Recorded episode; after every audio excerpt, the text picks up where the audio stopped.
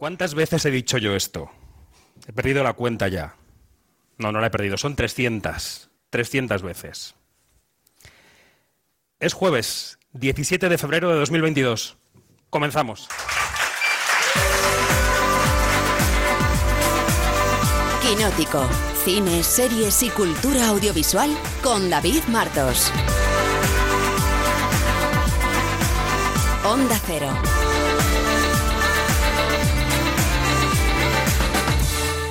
Esta portada iba a estar dedicada a todos los que y a todas las que alguna vez desde el 28 de junio de 2016 han habéis escuchado Quinótico. En este programa especial con público desde el taller de contexto quería homenajear a los que con un clic, con un tweet, con ese pequeño comentario de os escucho, nos han empujado a seguir y a llegar hasta este programa 300. Quería darles y daros las gracias. Pero si algo caracteriza a Quinótico es andar siempre pegado a lo que ocurre, analizar la industria audiovisual mientras otras y otros andan entretenidos con las críticas de los estrenos, que está muy bien, pero nosotros no solo. Y como decía, se nos ha colado la vida en esta portada, en el programa y en el corazón, porque hace 24 horas pegábamos un brinco de alegría.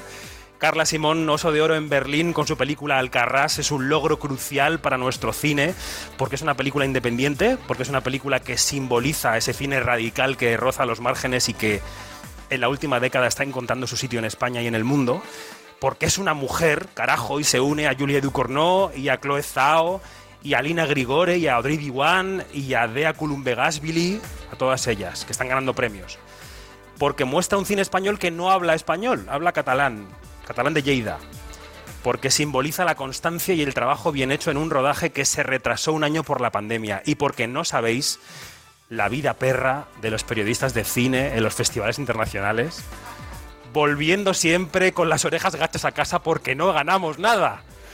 La racha se ha roto, lo contaremos en el 301, en el 302, en el 303. Soy David Martos y esto es Quinótico. Quinótico, Onda Cero.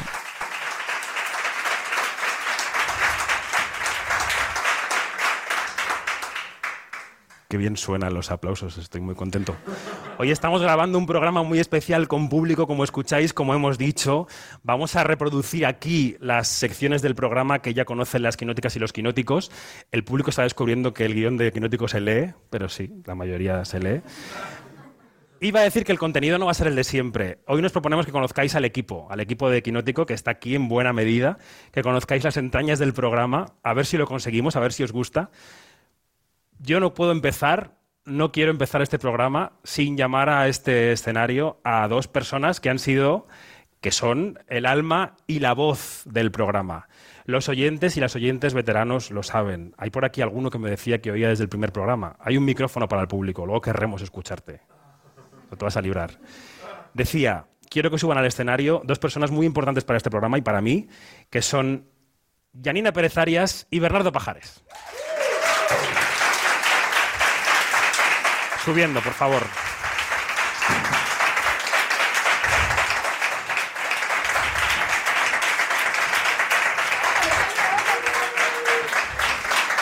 Que no se han visto, Janina y Bernardo se están besando ahora mismo en, en el escenario.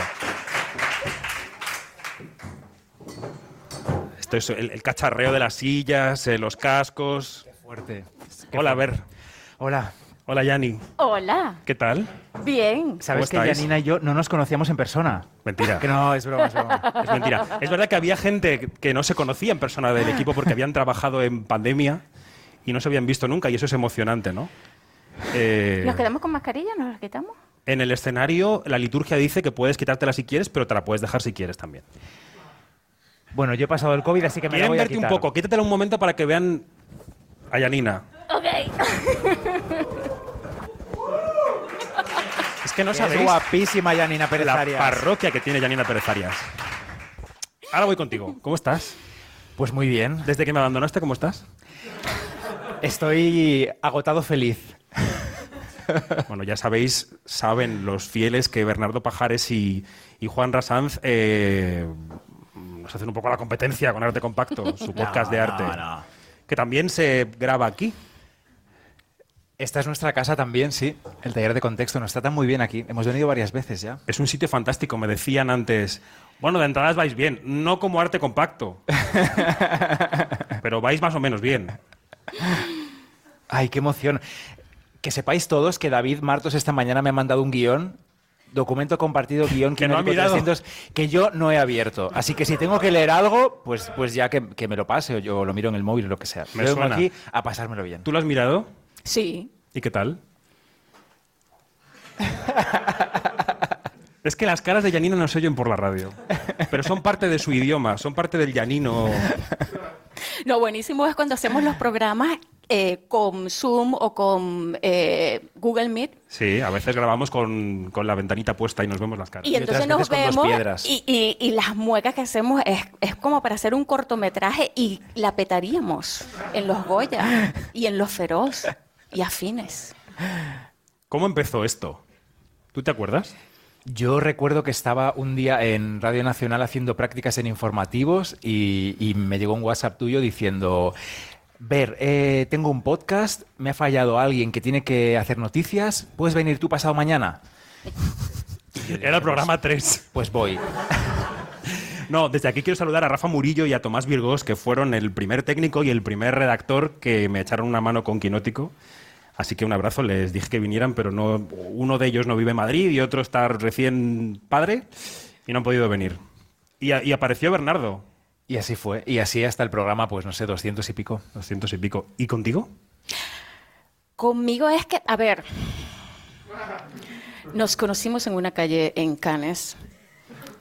Es cierto. Es verdad. Almodóvar nos unió. Qué Eh, glamuroso. Iba, iba David con un emplaste de maquillaje porque eh, hacía televisión. Aquello era como, como un ponqué, una cosa rara que tenía qué? la- un ponquecito. Ajá. Que- es como un- bueno, no sé, una tortita, ¿no? Que se pone así en la cara. Bueno, una cosa de esas que, horrorosa que se usan en maqui- de Que maquillaje cierto, para televisión. no sé, ¿iba con barba? Sí, y eso era Ah, lo no, fue el año raro. siguiente cuando me afeité, porque aquí hay una persona que me hizo afeitarme. Luego lo contamos. Y yo iba con Begoña. Donat y Begoña me dice, eh, eh, eh, me dice, este es David. Y yo, ay, hola. Y David con, con un poco de peroles, peroles, peroles, dícese, muchos utensilios que se usan para algún oficio en específico. Esto es Janino. Iba María Guerra también, ¿no? No, yo iba, yo iba este, con, con Begoña, que íbamos, eh, como de costumbre, de el lado A, de un punto A a un punto B en cinco segundos, y, la cosa es súper Los lejos. festivales de cine. Y entonces, ay, qué chévere que me puedes extender aquí, En- y con pelos y señales, ¿no? Y entonces... Cierra la una, el taller de contexto. ¿Sabes Sigue, lo bueno, sigue. Janina? Que hoy no te puede cortar la línea. Buenísimo. Sigue, sigue. Así que tira. Eso.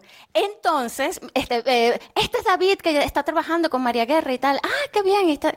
Entonces se va David, se va David, pero... Y me dice Begoña, es un chico muy majo. Y yo, bueno, yo a Begoña le creo todo. Y en efecto, eh, fue un chico muy majo que luego nos, nos encontramos otra vez en Venecia y después nos encontramos en San Sebastián y, y- y es- y fue como que se encontraron el hambre con las ganas de comer. Porque de verdad que, que fue, que, que es cuando tú conoces a alguien y, tú dices, después de vieja, yo me voy a hacer amigos. Pues, y te quedas en esa zona, voy a decirlo, ¿Tú eres voy vieja? a decirlo, ¿Tú eres zona vieja? de confort. Tú no eres vieja.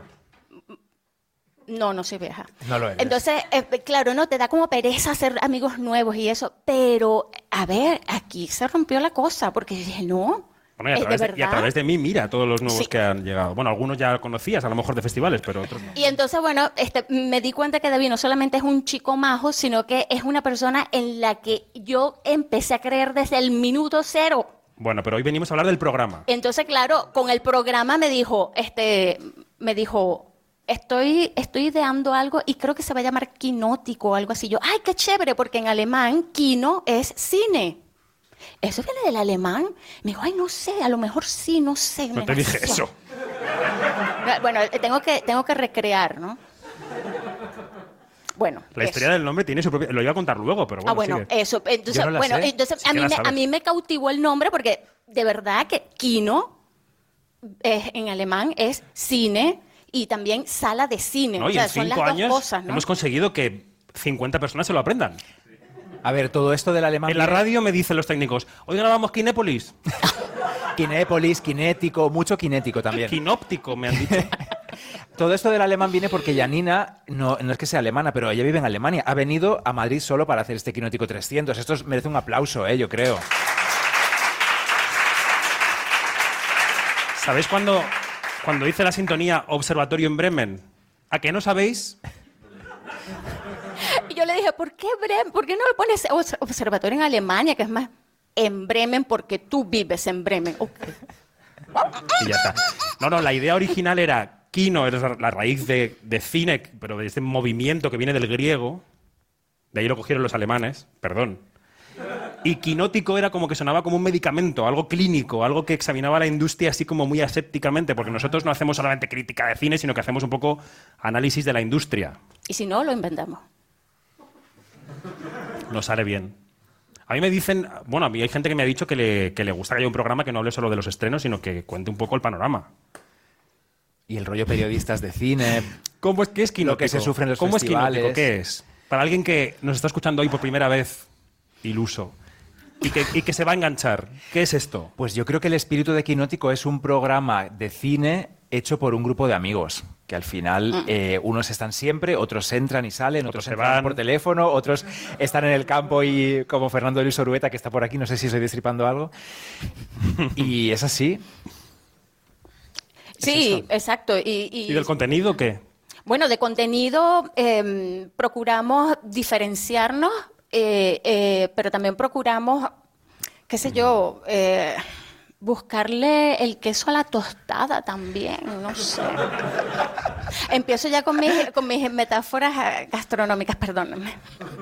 Aquí hay un grupo específico que está por ahí atrás que quiere que luego en el catering posterior sirvamos callos con coriander. Anda. ¿Qué es eso? Que el otro día dijo una de las suyas en el programa. dijo, es que esto es una mezcla, una mezcla imposible. Es como hacer callos con coriander. Callos madrileños con coreano. Mari- madrileños. Bueno, pues em, bueno, la- las, las fechas redondas, los números redondos sirven para reflexionar muchas veces, para preguntarte lo que has hecho y para mirar hacia el futuro y saber qué quieres hacer. Eh, en arroba quinótico, la primera con K Y la segunda con la C. segunda con C. Podéis contarnos en redes estos días, si queréis, los que escucháis ahora, qué pensáis sobre lo que somos, lo que hacemos y lo que os gustaría que hiciéramos. Y si aquí alguien se quiere animar a levantar la mano en cualquier momento y coger el micro, que nos cuente también ¿Qué le parece esto? ¿Cómo lo cambiaría? ¿Y qué querría escuchar? Porque a lo mejor hacemos cosas en el programa que no os interesan nada, y otras que sí, y otras que mucho, y querríais que fueran más largas. Bueno, pensadlo. Luego, si queréis, tenéis un rato para coger el micrófono. Y no sean tímidos, Eso. ni tímidas. No van a preguntar, aunque Ni vamos, vamos a tener que extorsionarles porque esta gente no pregunta. Ni pero bueno, ya veremos. Ni tú, Mudus. Y entonces, lo que hemos pensado yo con el guion, que lo hago yo solo, es reproducir las secciones del... ¿Por qué te ríes? que es verdad. reproducir las secciones del programa tal como son, solo que, pues con juerga un poco. Y la primera sección, del, de que viene siempre, aunque a veces la descolocamos, eh, es la de las noticias, que tú también conoces. Oye, que yo cuando hacía las noticias me las preparaba, ¿eh? me las escribía y buscaba cortes y todo. No he hecho nada hoy porque vengo aquí a pasármelo bien. Pero... Ahora lo vamos a contar. La sección de las noticias se llama Lo que tienes que saber. Quinótico. Lo que tienes que saber.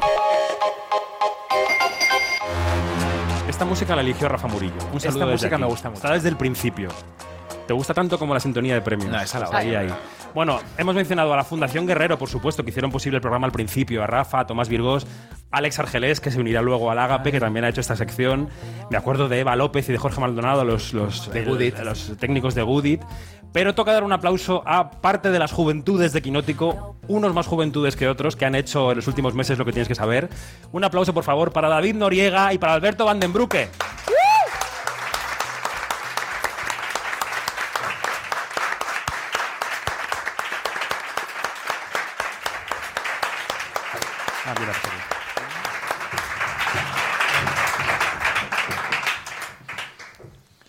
¿Qué tal? Hola, chicos. Muy bien. ¿Cómo estáis? Todos. Pues A ver, un a poco ver. nerviosos con tanta gente. Uy, suena por ahí alguna interferencia, no sé si es mi casco o qué, pero ¿nervioso por qué? Ya dando problemas nada más llegar. Efectivamente. Nos suena por ahí como una interferencia que no sé muy bien si es un cable o alguna cosa. ¿Qué tal, Alberto? Muy bien. ¿Todo bien? No es lo mismo verlo desde aquí que, que desde el público, la Porque verdad. Aquí impone más. Bueno, eh, voy a preguntaros lo mismo que a ellos. ¿Cómo empezó con vosotros la cosa?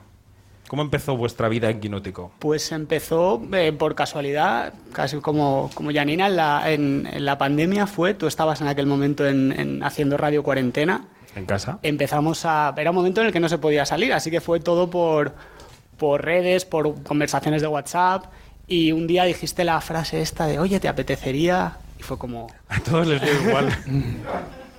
sí. Y fue como, me apetecería, pero yo no sé si voy a ser capaz de, de hacer esto. Y me dijiste, no te preocupes, yo te ayudo, tal.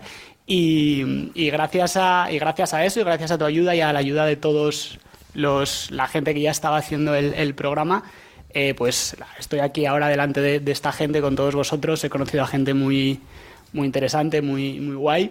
Y, y he aprendido un montón en este, en este tiempo. Así que para mí mi, mi paso por Quinótico eh, ha sido un, un aprendizaje muy, muy, muy, muy, muy, muy importante y muy bonito, la verdad. Qué bien. Alberto.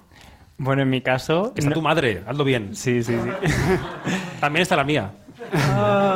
Bueno, en mi caso no me dijiste, ¿te gustaría? O sea, te lo dije yo a ti. Te dije... Ya era hora porque estoy aquí captando gente. Cuenta, cuenta, Alberto. Nada, te escribí y te dije que, que me gustaría formar parte de Quinótico, que estaba buscando un sitio para hacer prácticas. Y bueno, y tú me, me acogiste muy bien. Y, y nada, aquí he aprendido muchas cosas, la verdad, y he conocido a gente estupenda. Y también se ha ido. Pero más o menos, sigo viviendo en. Barcelona, estudiando en Barcelona, trabajando en filming. Sí, Estás fenomenal. sí, sí, estoy contento, la Pero verdad. vamos, que te has ido es un hecho. Quiero decir que tampoco te has ido. No pasa nada. Bueno, em, esta sección es de noticias. Y con Noriega llevamos semanas hablando de la taquilla. Pues Llevaba semanas haciendo el teaser trailer de a ver si Spider-Man supera a Avatar. A ver si Spider-Man supera a Avatar. ¿Qué ha pasado, Noriega? Spider- Spider-Man ha superado a Avatar en, como la tercera película más taquillera de la historia en, en Estados Unidos. Es una noticia que llevábamos eh, mucho tiempo queriendo dar y ha pasado este, este fin de semana. Ha superado los 760 millones de dólares de recaudación en Estados Unidos que tenía Avatar, así que es la tercera película más taquillera allí por detrás de Vengadores Endgame y Star Wars El, El despertar de la, de la fuerza. Que no se enfaden los fans de Avatar, que sigue siendo la película más taquillera del, del ¿Hay de mundo eso en la sala? ¿Hay fans de Avatar? Mira. Luis Fernández. A mí Avatar me gusta mucho. Tenía que dar la nota. Y las que vengan también. te van a No me da vergüenza. ¿Sabes que verlas. Sigourney nos dijo que no tenía ni idea de cuándo Ay, se iban a acabar esas Qué películas? maja Sigourney, qué altísima es. Me tocó la pierna. Qué fuerte. A mí no me tocó.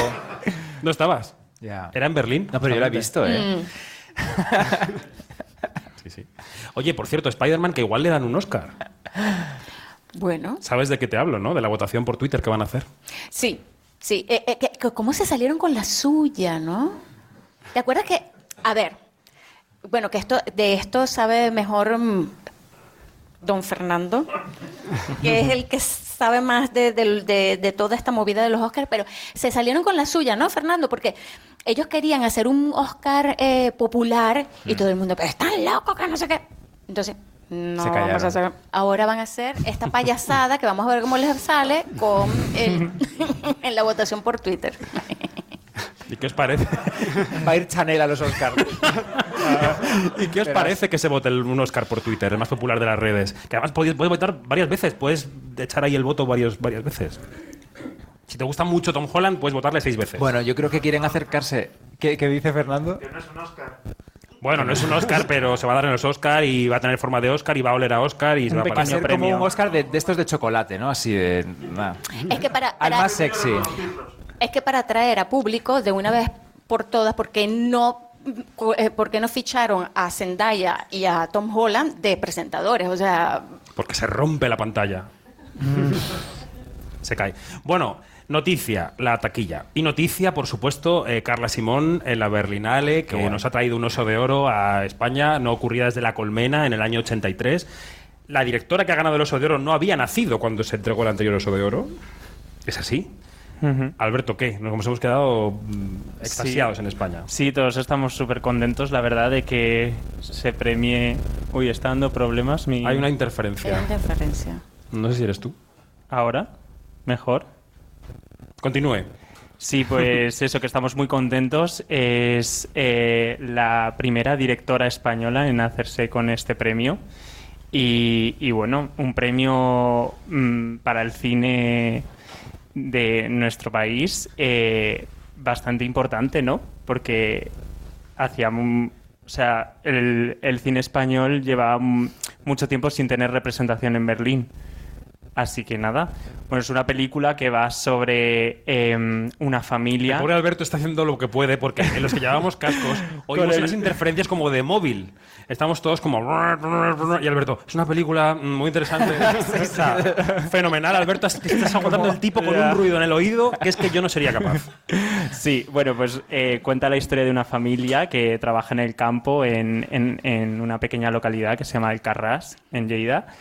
Y, bueno, yo no la he visto, pero lo que se dice es que es una mirada muy íntima eh, hacia el cine, ¿no? Y hacia esas personas que cultivan la tierra. Y bueno, es la segunda película de Carla Simón después de Verano de 1993. Así que yo Así que tengo deseando verla. muchas ganas, sí. Y noticia de la tarde, iba a competir en el Festival de Málaga en sección oficial y han dicho que han llegado a un acuerdo con los productores y que no va a competir. Lo comentaremos luego en el observatorio. Pero en Quinótico hemos estado muy atentos, muy atentas al cine español y en español que ha dado la vuelta al mundo en los festivales internacionales. Hemos celebrado el éxito de Carla Simón, pero ha habido más representantes de nuestro cine allí. Y esta tarde hemos invitado a la directora de una película, Cinco Lobitos, que ha competido en la sección Panorama de Berlín y que nos acompaña. Se llama Alauda Ruiz de Azúa, por favor.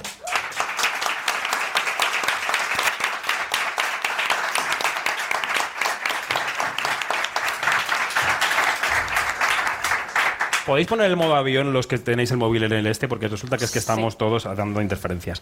¿Qué, qué tal, Alauda? ¿Cómo estás?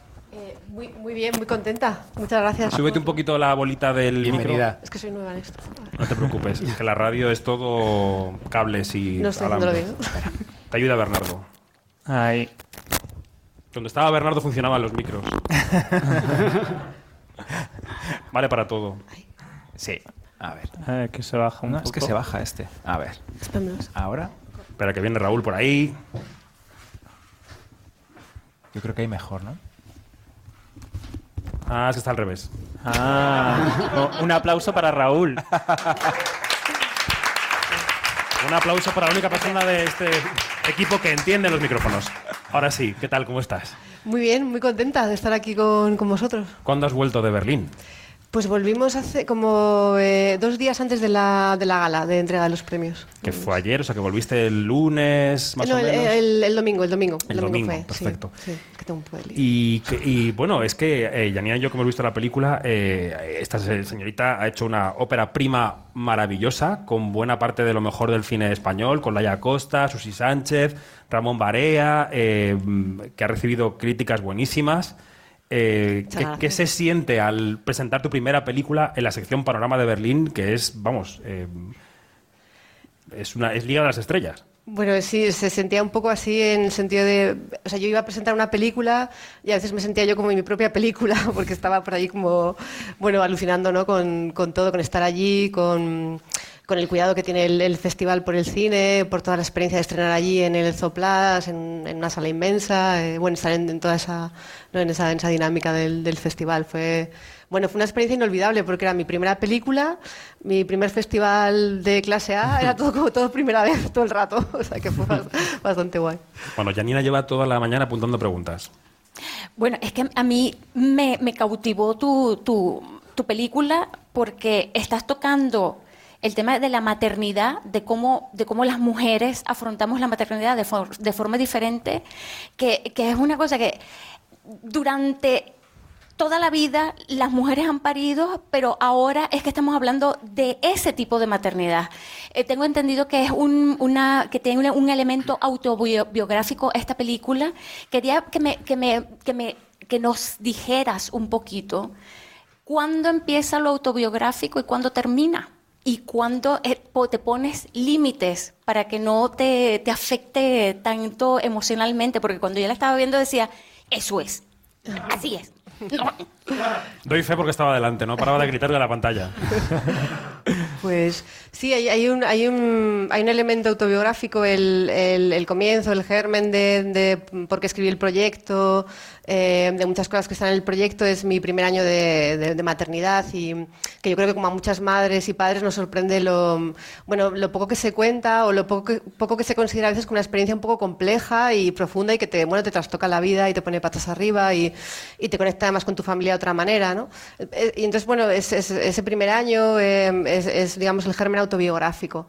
Luego es verdad que más que ponerme límites a la hora de escribir, a medida que vas escribiendo y vas profundizando y también a medida que pasa un poco el tiempo y vas eh, como analizando desde otro sitio la historia que estás contando, me pasó una cosa creo que bonita y es que el proyecto fue creciendo y fue yéndose hacia otro sitio, a- hacia ver un poco cómo la- las familias nos marcan afectivamente, ¿no? O sea que como cuando queremos eh, ver qué padres vamos a ser o qué parejas vamos a ser o qué madres vamos a ser, de repente la manera de explicarnos o de conocernos es mirar a nuestros propio- propios padres. Y ese fue un poco el, el- el viaje, ¿no? un poco el autobiográfico, de intentar entender lo que me estaba pasando con, con la distancia y profundizando me llevó, me llevó a otro sitio. Así que ópera prima, perdón, y guion Sí. tuyo también. Sí, sí, también. Esto a veces me pasa en el programa que, que empezamos una entrevista con un director o una directora y a nadie se le ha ocurrido hablar de la sinopsis. Hablamos de la maternidad, así no es qué, pero no hemos dicho de qué va la película. Claro.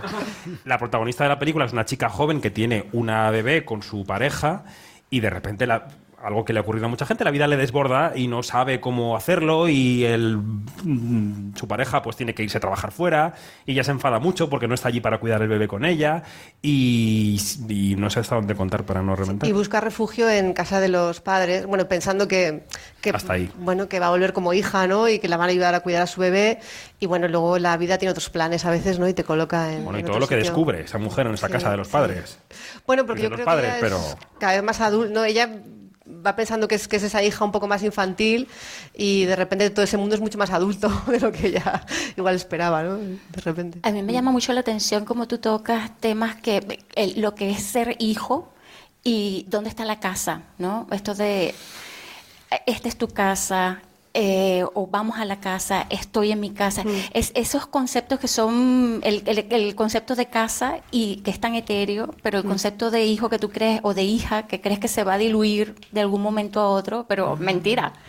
Este, ¿Cómo fue para ti tratar esos dos conceptos y, y, y por- y confrontarlos uno con el otro? ¿Te refieres a- a- al, al hecho de ser hijo y volver a casa cuando la casa va sí, como... y cuando y, y claro, y, y- y que, que- que ¿De ya dónde no está tu identifica casa, no? que dónde ¿Cuál es tu casa? ¿Dónde, físicamente, ¿no? Sí, eso, le, eso aparece en, en distintos momentos en el guion, un poco esa reflexión, porque es verdad que mm, como yo creo como parte del proceso de madurez y, y de ir dando pasitos a- cada vez hacia- ser más, más adulto, eh, tienes igual idealizada una casa de la infancia, luego cuando vuelves a determinada edad te, te encuentras otra casa, luego en un momento dado si tienes que cuidar de tus padres ya es una casa completamente distinta, que no tiene nada que ver con, con la de la niñez, ¿no? Y bueno, como que a veces pensamos que, mm, que esas casas son, son estáticas y, nos- y en realidad creo que son cambiantes y nos dicen muchas cosas de quiénes somos en cada momento, ¿no?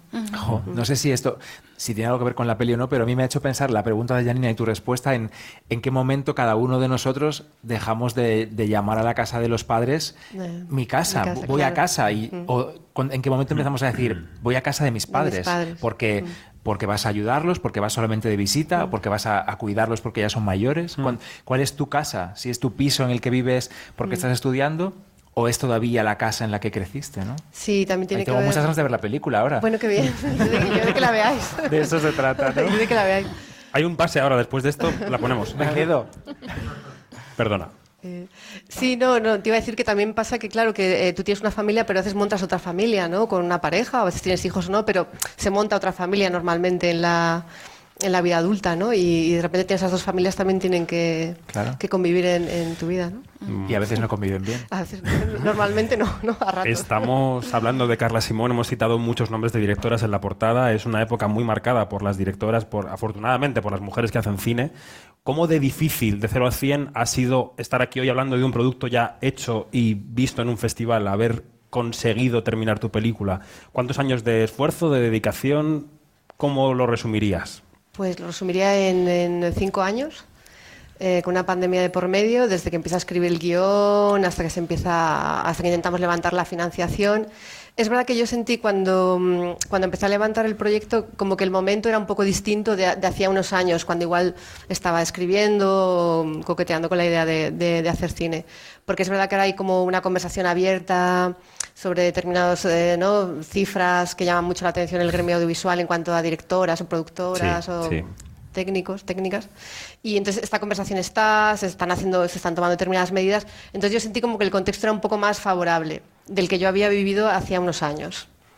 Y, pero bueno, aún así la media, desde que te pones a escribir el, no sé, el, el proyecto hasta que tuvimos un guion eh, que nos gustaba, que, bueno, que empieza a funcionar la cosa de la financiación, pues sí, cinco años. Mm. Mm, He leído también que, que tú sentiste... Es la última pregunta. Ay, chico. Agua fiesta. A Yanina tengo que cortarla, porque es que si no, estaría Sí, toda es la tarde. majísimo. Y que me, me llamó, me llamó mucho la atención que eh, en una entrevista contaste que, que- que te costó mucho dar el, el paso de, a dirigir un largo por ti. No, ya no estoy hablando de, la, de, todo este contexto que puede ser abrumador, ¿no?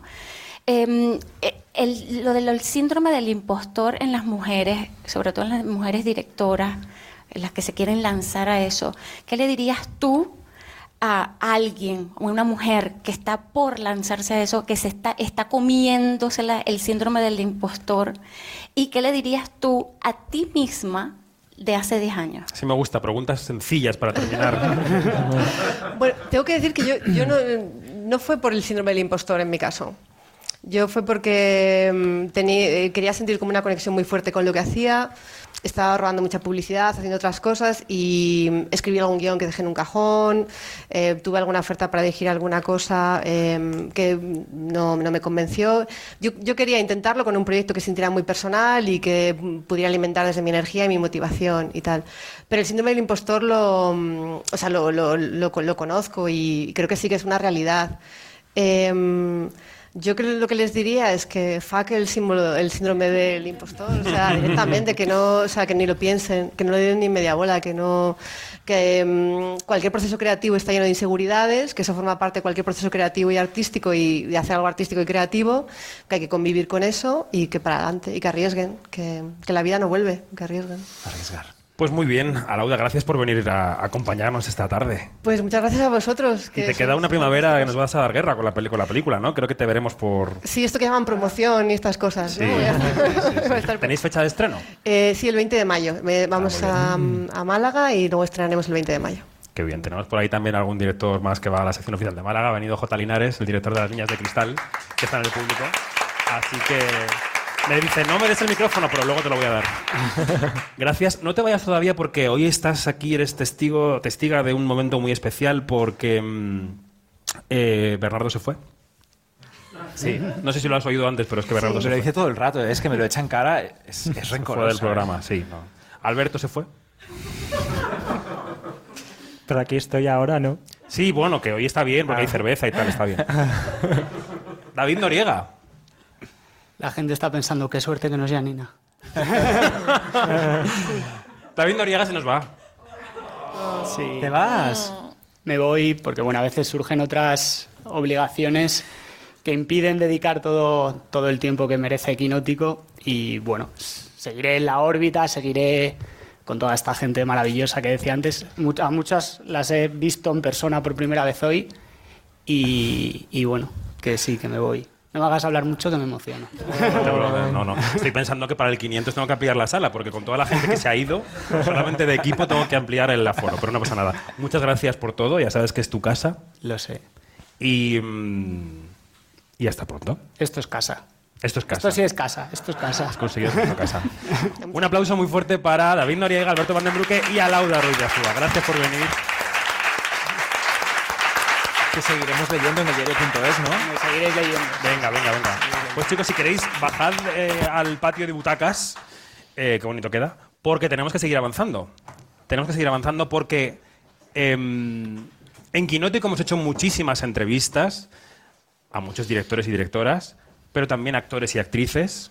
Em, vamos a lanzar un indicativo de entrevista, va. Quinótico, la entrevista. Hoy nuestra entrevista es con Esti Quesada, Soy una pringada a escena.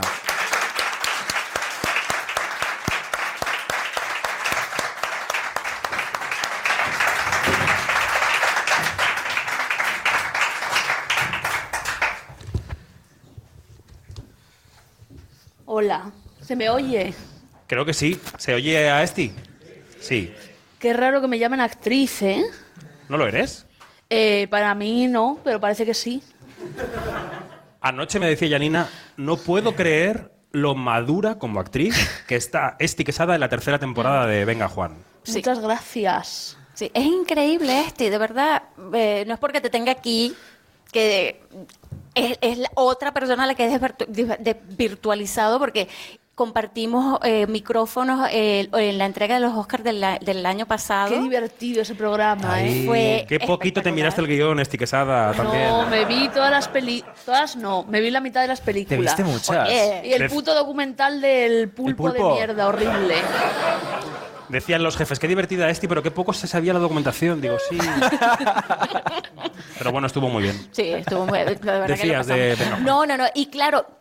Y, y- y es que, el- eh, por ejemplo, en la, en la, en la última temporada de, de Venga Juan, eh, has logrado una darle, a- darle al personaje, a tu personaje, un, un cariz, un, una- un, un color que de verdad se nota tu trabajo, se nota que le has puesto corazón, se nota que te gusta y Sí, se nota que te gusta actuar. Así que Sí. eres actriz. Bueno, no me lo tomo muy en serio. Yo, ¿eh? Mm. La gente, la de la serie, sí que me toma en serio y digo yo, ¿qué? Pero eso, que me han llamado para las tres temporadas. Flipa. Qué guay. Bueno, y en el reality de la repostería también eras un poco actriz. ¿Yo? Sí. No, no, ahí hice el ridículo. ¿Se puede, ser un, ¿Se puede ser amigo de Esperanza Aguirre sin ser actriz? A ver, yo amiga, amiga no soy. Pero ella me iba detrás. Y te robaba de la comida, que yo Y en los descansos me decía, yo con mi esti, yo con mi esti. La tía. Anda que no es lista. Sí, sí. Hoy que tenemos esta crisis del PP de Madrid que tenemos encima. Qué crisis. ¿No te has enterado? Han pasado unas cosas, pero bueno, luego te lo contamos. Vale. Igual ha cambiado el régimen cuando salgamos de aquí, porque estamos como en un sótano muy acogedor, pero a lo Pero mejor ya tenemos república. A ver si cuando salgamos ya no hay libertad. Espérate. Todo puede ser. Oye, no me jodáis que este fin de abre el ocho y medio. Es lo único que me importa. ¿Qué dices? No va a cerrar, ¿no? Todo puede ser. Oye, por favor. Bueno, Esti, tu relación con el cine y con las series como espectadora, ¿qué te gusta ver? Ay, pues mira, eh, últimamente no he visto mucho porque he tenido he tenido gran mental breakdance de que estaba que me quería morir. Entonces solo veía Euforia. Euforia es una serie como muy positiva Sí. que te ayuda a vivir. Y me han dado muchas ganas de probar la heroína. Porque me estoy leyendo Transpotin también y soy muy influenciable. Pero he visto Hay como un pattern, o sea, como hay una tendencia Sí. en ti, ¿no? he visto una película que me ha encantado que se llama Lamp, Ah, esta ganó en Sitges, ¿no? Sí, se mostró en, en Cannes que es de primera vez. Rooney Mara y es de un matrimonio en Islandia que cuida cabras y de repente le sale de una cabra, nace una cabra niña Ah, muy bien. y luego llega el tío de la niña y todo el rato parece que se la va mm, La radio no se ve, tienes que describir. yo. Bueno, que va a tener un un abuso con ella. ah, vale, vale. Y me ha encantado la película, me parece súper turbia, me parece de enfermos.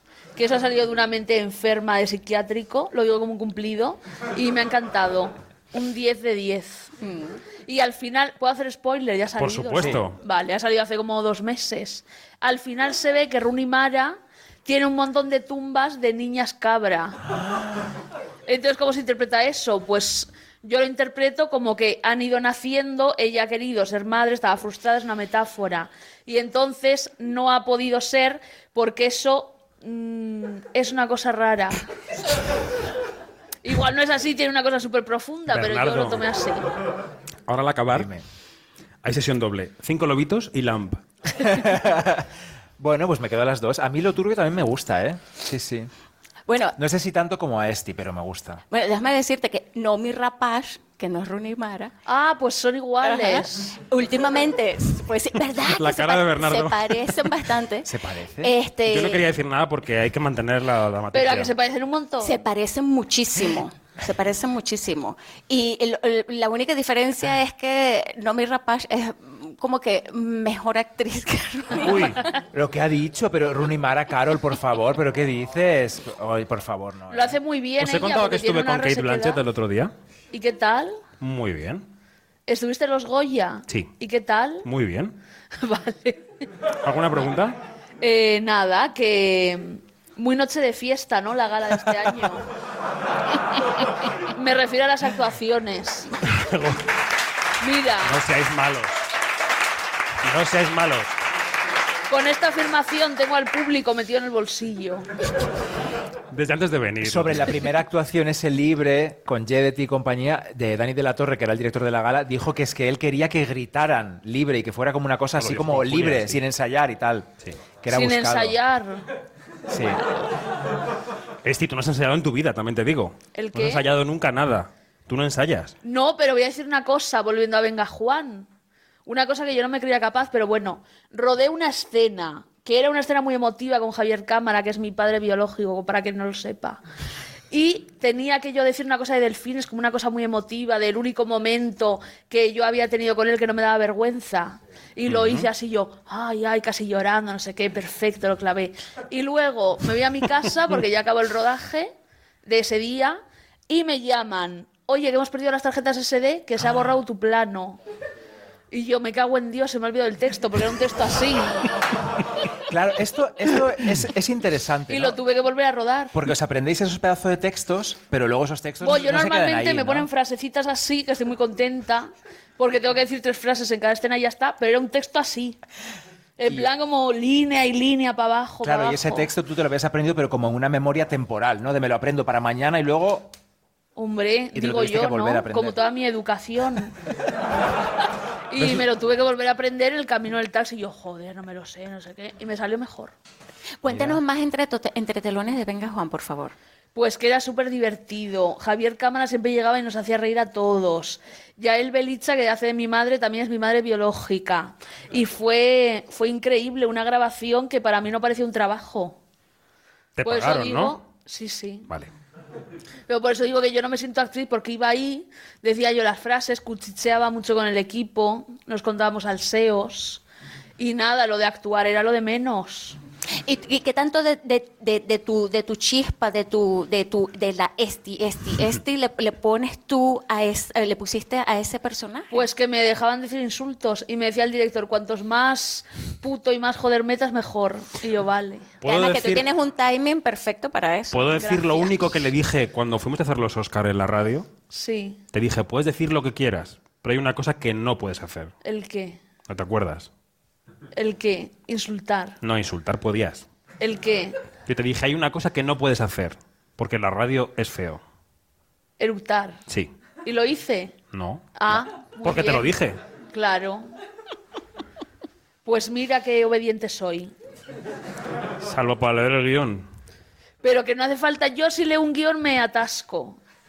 Y me quedo en cuatro paredes. Y a mí no se me pueden cerrar. Pero en Venga Juan sí que me leía los guiones, ¿eh? Vaya, Un día antes. El libre de Dani. Libre. efectivamente. ¿Y, y qué, qué te planteas de cara al futuro, Esti? Después de Venga Juan, eh, ¿te planteas una carrera por ahí? Ay, pues no sé. Es que mm, me cuesta verme viva como muy en futuro en el tiempo. ¿Viva Como que pienso en un año y digo. Ya, pero yo te conocí hace un par de años y ya decías esto, y aquí sigues. Ya, pues porque... ¿Qué me estás intentando decir? Nada. Que acabe ya. Oye, ¿y por qué no contáis cómo os conocisteis vosotros dos? en el rodaje de Road Trip. Parte 2. Con sus ojos de psicópata. Ella me decía esto todo el tiempo. Y yo traía aguas. Parece Patrick Bateman, es así. Pero fue una buena manera de, de establecer un vínculo. Fue muy divertido, sí. Vamos a saludar desde aquí a Eva, a Marta, a todo Sí. el equipo. Y un día le dejaron tirado. Se parte. Era yo una pieza clave del equipo, como se puede ver. Me dejaron en, no sé dónde fue, en el desierto. ¿no? sí. ¿Puedo contestar a la pregunta de antes? ¿Cuál? Es que por fin estoy haciendo cosas. Porque yo normalmente es como que mm, si me mandan a hacer cosas como venga Juan, como que alguien me dice tienes que estar aquí y aprenderte esto. Si tengo un superior diciéndome haz esto, hago. Pero si no tengo a nadie y tengo que hacer cosas por mí misma, no hago. O sea, que eres vaga. Muy vaga. Y a veces como que me entra la depresión y digo, joder, me quiero... Imagínate el mix.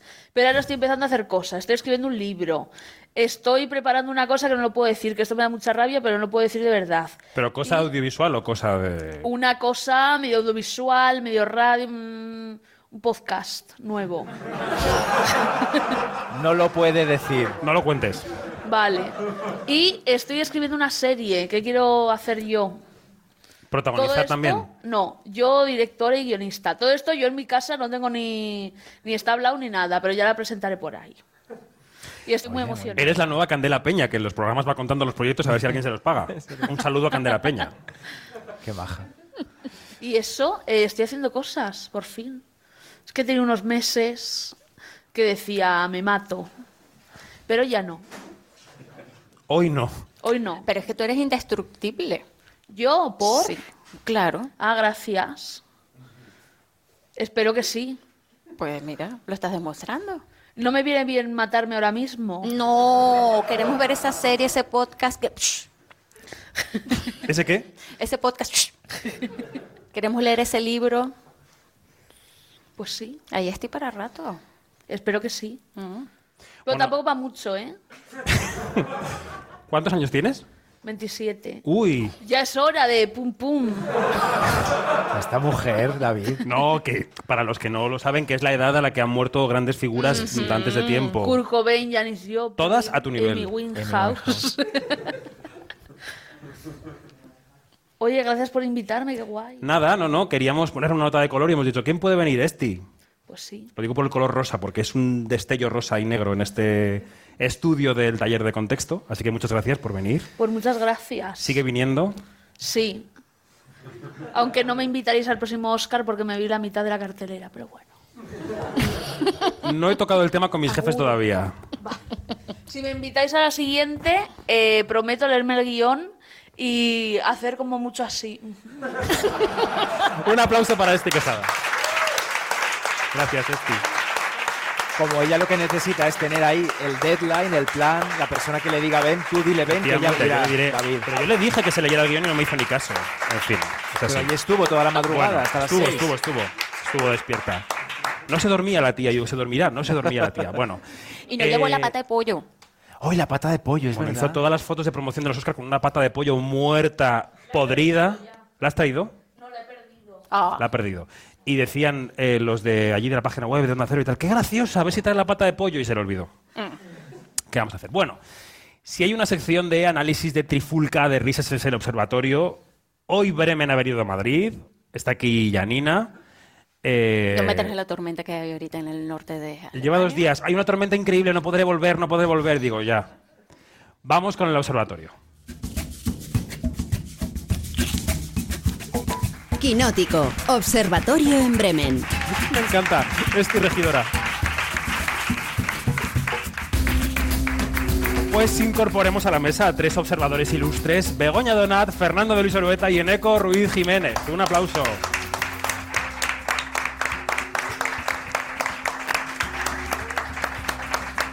Bienvenidos, chicos. A ver, la colocación de los cascos, la tarima, los micros. Mientras se colocan, mira, mientras se colocan, por, sí, por ese lado. ¿Qué vas a decir? Que a te, decir te- que te veo, te veo Janina venir. y tú os conocisteis en Cannes, Begoña y yo nos conocimos en Cannes también. Y es la primera vez, yo creo, que vemos muchos a Eneco en Yo persona. no conocía a Eneco. De hecho, no me había visto ni yo todavía. Sí, sí, sí, a muchos os conozco ahora. No sé si de algún pase o algo. Bueno, es posible pero- que en algún lugar de Portugal, sí. Pero bueno, quiero decir que, que es una reciente incorporación. Eneco es el chico nuevo de la oficina. Begoña no, Begoña lleva con nosotros. Y nos falta. Alejandra Musi. Oh. Efectivamente, os iba a decir que Alejandra está en Estados Unidos, no ha podido venir y le mandamos un beso muy grande desde aquí. Que queríamos que, eh, que estuviese aquí a través de FaceTime o algo de eso. Claro, pero claro, efectivamente. Sí, sí, sí. Bego, tú y yo cómo nos conocimos. Porque dices, "Mm, le dije a Janina que eras un chico muy majo, pero yo no recuerdo conocerte. Yo lo que recuerdo, y el otro día lo estábamos comentando y tú me lo, me lo negabas, era que eh, no tenías bigote ni barba. Eras otra. Y también me, me llamaron la atención los ojos, el tamaño de los ojos. Es que eso fue después, fue en 2012 cuando este señor Fernando, ¿cómo estás? Hola, muy bien. Me obligó a afeitarme. Pues aquí es cuando le he dado yo Parece pie para que lo cuente. Yo te invité a que te, a que te afeitaras para una cuestión. Di, di la cuestión, que la gente dirá Bueno, que... no, que hicimos una obra de teatro juntos y amateur y el personaje requería que Lo estás contando afeitado. fatal. No era amateur, era una obra de teatro musical Bueno, pero amateur. con envergadura, donde cantábamos. Sí. En esa no bailábamos, No, en esta no había baile. pero cantábamos. Bueno, había un baile muy, muy al final. Y de hecho mi compañera de baile estaba por ahí también. María Pérez. Un María aplauso para María Pérez. Pérez. Los extras. Desheredada. Eh, bueno, no estaba afeitado, pero ¿dónde nos conocimos? Fue en Cannes, seguro, eh, pero no. Yo tampoco recuerdo las circunstancias. Sé que estabas con María, nos presentó María. Es que igual fuese el día que yo iba hacia Almodóvar, cuando conocí a Begoña. Puede ser, puede ser. Y a Fernando lo conocí, ¿Tú te acuerdas? sí, por supuesto, Toma. en la fiesta de tu cumpleaños. ¿Así? No me acuerdo yo de esto. ¿Cómo os quedáis? Yo conocí a Fernando en su casa en la fiesta de su cumpleaños. Y como Fernando bueno, es que he invitó hecho cumpleaños muy míticos en si mi no te casa. conocía. Cuando yo... Pues me invitó, porque Cuando- hablábamos por redes, por no había redes sociales, ahora llamamos por no sé qué. No, por- sí, en Twitter. Había Twitter, claro, Sí, no somos sí, tan sí. viejos. Sí, Bueno, es sí. que hablamos éramos- 2008, es que éramos 2007. cuatro, éramos cuatro gatos. Hablamos de Y- y 2008 hace- por ahí. Y los cuatro gatos que hablábamos de cine, pues nos hacíamos amigos. Ahora, recuerda que no se dice cuatro gatos, ahora se dice cuatro frikis. No, friki es la camiseta de, de Mariajo, que antes no he tenido ocasión de decirle que necesita ya manual de instrucciones. Ya se te ha quedado, ya no es vintage, ya es para quien tiene buena memoria. Luego nos la explica, Luego luego nos explica que estará por aquí después. Pues sí, y allí conocí también a otro muy buen amigo de este programa que es Pablo López. Oye, Sí, Juan. no, no. Es que Y creo que estaría también María por allí, evidentemente. Claro, yo hacía Sí. unas fiestas muy, muy divertidas en que yo mm, pues decía, pues que venga quien quiera. Y llegaba gente muy divertida. Muy que Fer tiene un casoplón que es para ir Lo a hacer sé, fiestas. No es verdad, pero conozco. Yo estado en algún cumpleaños de Fer también. Claro, muy bien. También vino sin que nadie le invitara. También. Aparecía allí en la terraza, qué maravilla. Bueno, es que a lo mejor tú estabas en ese cumpleaños y no nos conocimos. Puede ser. Igual. Porque, Podría- es que había porque Bernardo gente. Pajares hacía con, con tío Oscar el podcast. Claro. Con los extras ya. Y ahora sí. los extras, sí. Allá eran los extras. Sí. Todo está entrelazado. Que nos lo pasábamos muy bien también. Mencionemos gente que ha pasado por este observatorio. Ha pasado Dani Martínez Mantilla, por ejemplo, Javi Zurro, Marina Such, eh, Raquel Pérez. Ha pasado mucha gente. Iré mencionando durante la noche. Elena. Elena Neira. Mm, efectivamente. ¿Habéis dicho antes, ha dicho alguien algo de los Goya antes? ¿Os ha- os- ¿Qué pasa? ¿Nos gustó? ¿Lo- ¿Nos gustaron los Goya el otro día? No. El público titubea. Fernando estuvo en la primera hora de los Goya eh, con nosotros en el programa especial, Sí. que además tuvo una audiencia brutal y tenemos que agradecerlo desde aquí. Nos oyó muchísima gente, estamos muy contentos. Pero se fue a las 10 a verla al sofá tranquilamente y nos dejó con los peroles, como diría Janina. ¿Qué te pareció la gala de los Goya? En serio, esta pregunta es muy mala. Por supuesto. Uf, eh, por La eso me comparación pone- con Moreno ya está me hecha. pones así en que- un compromiso Alguien ha dicho antes que era duro. José Luis Moreno que yo no he sido y no, y no lo comparto, la verdad, no lo Bueno, comparto. yo, pero- yo es que, o sea, vamos a ver, yo como, como yo organizo, eh, coorganizo los feroz, entonces, claro, me pone- es una posición difícil porque to- cualquier cosa que diga. No ya- quieres responder. No, no, voy a responder. Ah. Eh, sí, quiero responder, como no voy a querer responder, tú me preguntas, yo respondo. Pero, no, primero que, claro, me siento muy influenciado porque sé el esfuerzo que supone levantar una gala de, de premios. Entonces, eh, me, me- me cuesta mucho eh, el análisis, digamos, objetivo, porque comprendo el esfuerzo que hay detrás, pero no me gustó. no se te estaba notando nada. No, quiero decir que yo, o sea, de, de verdad que yo os- mm, veo los esfuerzos, pero no, no resultaron. Le vamos a hacer. Pero ¿cuáles fueron las cosas que tú dices, que tú dices, eso no Mira, tengo puede la sensación, estar en tengo una la gala? sensación que, pero ya bien, no en estos Goya, eh, llevan varios, que tienen ganas de que la gala pase, no de disfrutar la gala. Mm. Y yo creo que es el principal problema. O sea, yo si organizar una gala de premios, que lo organizo, quiero disfrutarla mientras que ocurre.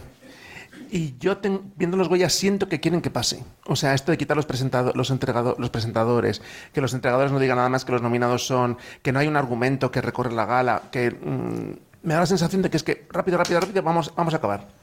A Y- diferencia de Los Feroz, que Los Feroz es una gala que se disfruta. Bueno, se intenta, no siempre pasa, ¿no? Pero... Tenemos un micrófono. Si alguien quiere intervenir, puede intervenir. Puede levantar la mano. No va a intervenir nadie, lo estoy viendo, pero yo lo tengo que Pero decir. si he velado yo, podéis hablar los demás, que yo soy el que no podía hablar. Por esta banda, ¿qué tal los Goya? Pues a ver, hablando, es verdad lo que decía Fernando, pero hablando estos días con los con guionistas y eso, que al final es los que tienen ahí el pato, y es un lose-lose, siempre se pierde con la gala de los Goya porque nunca, nunca gusta y siempre va a recibir críticas, ¿no? Y además tiene buena audiencia, que es casi peor para ellos porque la ve mucha gente, entonces Bueno, hay la comparación que hacían con 2018 y 19 es un poco mm, rara, porque va, tuvo buena audiencia para ser el sábado que fue, Claro. pero el, el número mm, absoluto de espectadores va bajando. Sí, bueno, pero eso es en la tele en general. Bien, O sea, bien, y en las la galas en está general. perdiendo, Pero bueno, sí. sí. Pero dicho esto, es verdad que, que es un momento en el que los guionistas lo tienen muy difícil y entonces yo creo que en todos los discursos quitan todos los chistes posibles porque además estando en TVE tiene el problema de es la pública, no nos vamos a meter en ningún jaleo porque cualquier cosa puede ir al Congreso. Porque si va al Benidorm Fest y llevan unas preguntas, si pasa algo en los Goya, ¿qué pasa? Y entonces está todo controladísimo.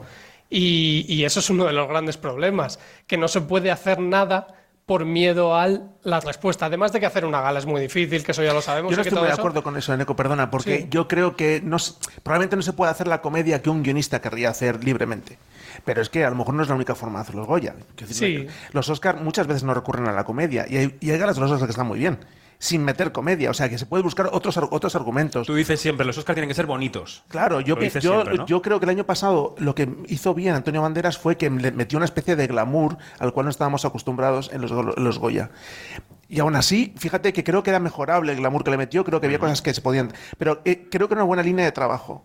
Luego no me gustó el no me gustó la gala de, de- de banderas, soy de los pocos que no le gustó porque, insisto, le faltaba argumento. O sea, creo que no tenía dramaturgia y creo que eso es importante. Y esto se ha quedado entre dos tierras. Claro. No es ni una cosa ni la otra. Exacto, entonces, pero, pero yo creo que sí, yo creo que los Goya tienen una vía en ser bonitos, en ser glamurosos, en ser una, un, un escaparate bonito y apetecible, ¿sabes? No tiene por qué hacer risa necesariamente, creo que no es la única solución.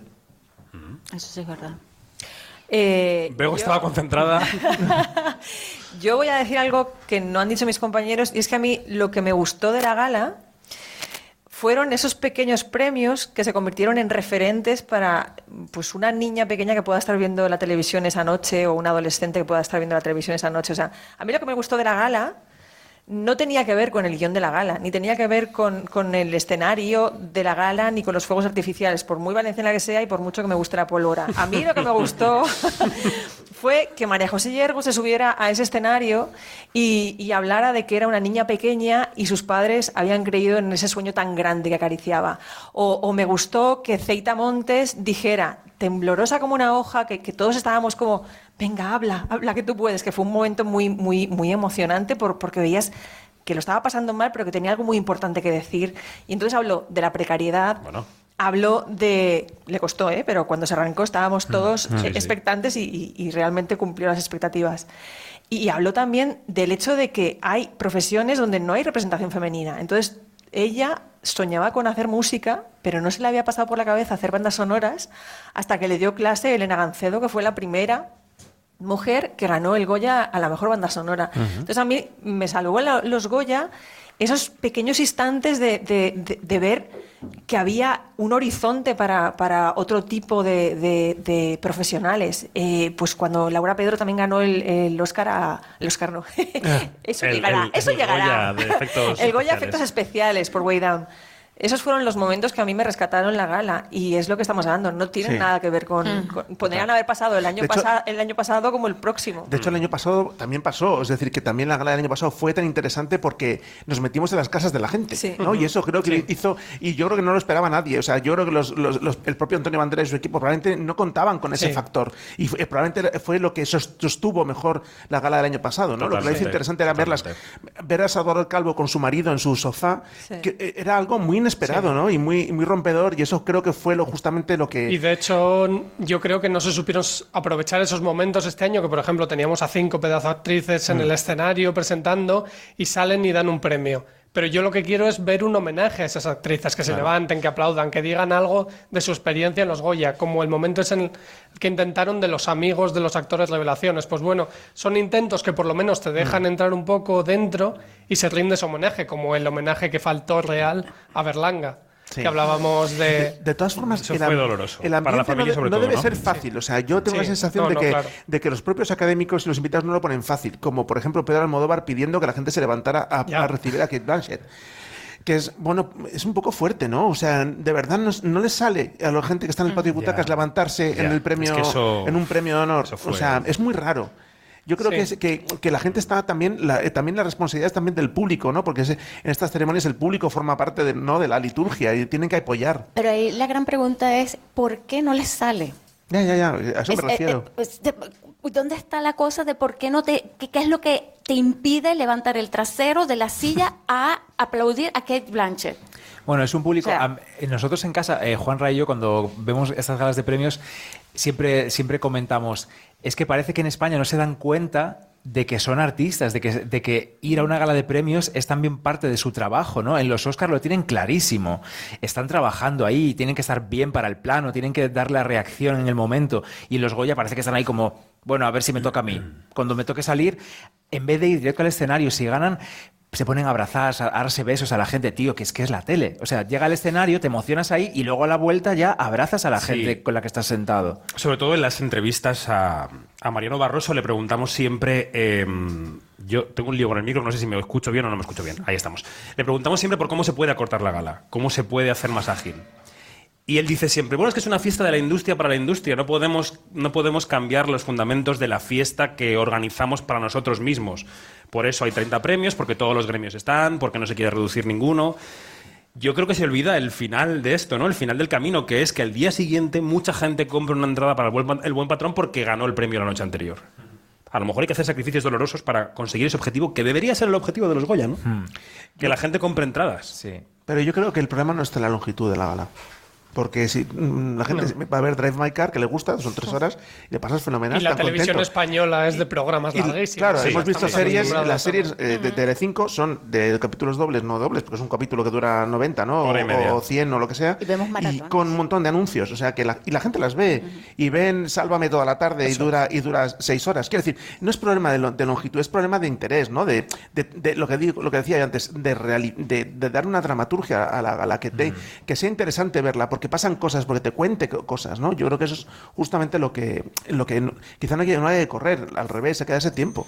Que se hable de las pelis también, ¿no? Este año también faltó que, que se vieran imágenes de las pelis, sí, que Y no de de van, para que la gente tenga, tenga ganas de ver la Que muy peli. bien, pero que es verdad que al final muy bien Sabina, pero al final de lo que más se habla es de la actuación de Sabina Pero es más que del extra buen cinematográfico. Hay, un- Claro. hay un ejemplo muy obvio, la, la gala de los Oscars de, que hizo Hugh Jackman, que fue de las más aplaudidas de los últimos 20 años. Eh, eh, hizo una cosa muy tonta, que fue poner los premios en orden en el que trabajan en una película. Empezar por el guion y ahí hasta mejor película. Y, y entonces tenía una dramaturgia la ceremonia. Ocurrían, ¿sabes? La cosa, tenía un orden de factores. Los actores lo habían salpicado para, para entretener un poco más, pero claro. Hablando de los Oscar, los Oscar tienen presentadoras este año por primera vez desde 2018, creo que no tenían presentador. Em, ¿Qué? ¿En eco?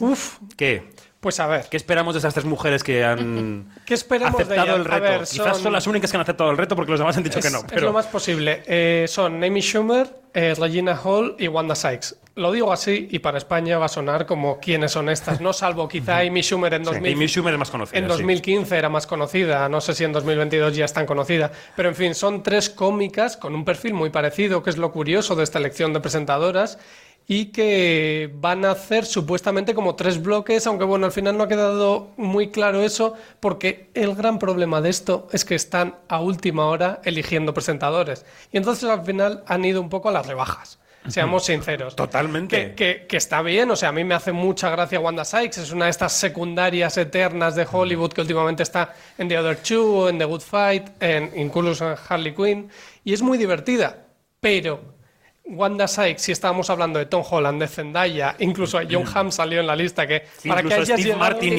y- Selena Gómez. Sí, decir, pero es eso que- no, no podían encajarlo. Al final parece que han ido a las rebajas y ya no solo por quiénes son, sino porque Amy Schumer casualmente estrena una serie en Hulu que es de Disney, como los Oscars, en las próximas semanas. Regina Hall, eh, que es una actriz que recordaréis mucho, si eso, por Scary Movie, pero claro, nos queda un poco lejano. Era la amiga, la amiga de Anna Todo Faris vuelve, en todo Movie vuelve. Mira Scream. y está un poco de regreso. Y curiosamente, el productor de la gala, Will Packer, eh, es la que la trajo de vuelta en Gear Strip. Entonces, bueno, todo suena un poco a... He tenido que llamar a una amiga porque no, no Pero había de verdad, más. Esto pasa en los Oscars. Tiene toda la Los pinta. Oscars no dicen que venga Kate Blanchett y Kate Blanchett va. Claramente no. Si ha dicho John Hamm que no, O que el o nivel sea, de John Hamm, o sea, no es Tom Holland o Dwayne Johnson, que Pero es supuestamente que es un todos los marrón, ¿eh? años O sea, si sale bien Es es un fenomenal, pero es un Es un marrón. marrón. Es un Pero marrón. increíble que les haya pasado lo mismo que los globos de oro que nadie cogía el teléfono. Bueno, pero bueno, se están es ahí- incomparable. En este caso igual... ¿Qué tienen que hacer los Oscar para, para salir del atolladero? Uy, si yo lo supiera, no estaría aquí. Pero, eh, pero, Pero, pero, yo, creo, pero, pero yo creo hacer Te suena cosa- el teléfono. Fernando, Sí. necesitamos tu ayuda. Yo voy. Estos Oscar nos van a salir mal. Yo voy, pero, Mm, y pero tú yo vas. no soy nadie, yo no me juego, yo no me juego Pero mi en tu carpetilla, en tu carpetilla, ¿qué pondría? Número uno. Número dos. Pues mira, yo, yo creo que, claro, es que es, muy- es- es- mi opinión personal y probablemente no tenga razón, pero creo que los Oscar, eh, en su búsqueda feroz por encontrar al público joven, eh, se han olvidado de sí mismos. O sea, en los últimos 10 años se han llenado de, de gente que cuando leías la lista de presentadores, yo la- a la mitad no les conocía. Y yo voy al cine, quiero decir que veo series. O sea, bueno, y estás al día de todo. Mm, Más o menos, pero yo probablemente hay algunos contenidos que yo no consumo y de, de ahí venían, ¿no?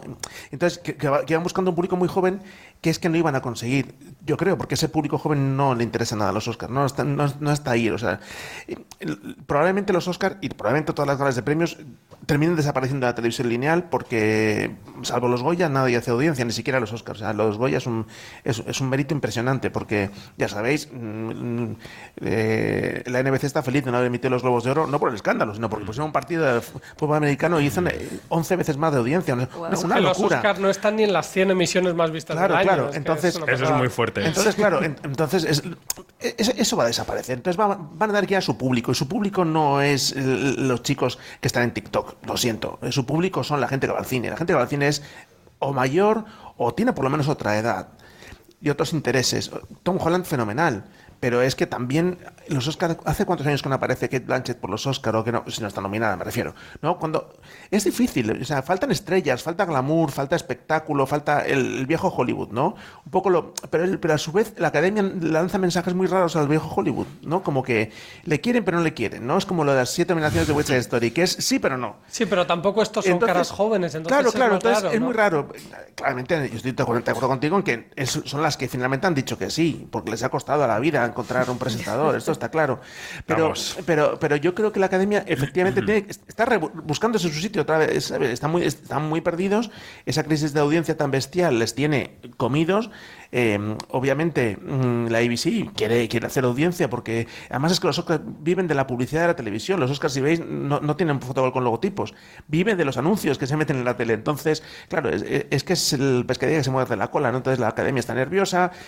Todo esto produce una marejada que es, que es muy difícil de resolver, ¿no? Tienen que reencontrarse. ¿Dónde? Pff, vaya usted a saber. Tienen que probar. Y si este año es con tres tramos diferentes, que no sabemos si finalmente va a ser así, porque fue una cosa que hizo Sí. con Hollywood Reporter y luego como que no... Se ha desdibujado porque Sí. no consiguieron a los que querían. Tiene Exacto. pinta. Bueno, pero si finalmente imagínate con, los tres tramos, vamos a ver si funciona. A mí me parece bien que prueben cosas, ¿sabes? Creo que no, no queda otra que probar cosas. Las primeras declaraciones de Amy Schumer fueron, pues bueno, habrá que ver las películas, ¿no? Que ya te deja un poco a la gala de Como este. claro. Como este. Tú me llamas, yo me las veo. Efectivamente, muy bien. Bueno, antes de preguntaros otra cosa que es la más peliaguda de la noche, eh, quiero comentar aquí lo que decíamos de la sección oficial de Málaga. Se han conocido varias películas. Eh, ¿Le podemos acercar el micro a J. Linares, por favor? Un segundito, nada, solamente para saludarle. Hombre, Jota, por favor. Solamente para felicitarte por la selección de tu Vamos película, la sección aplauso, oficial de Málaga. Un aplauso para J.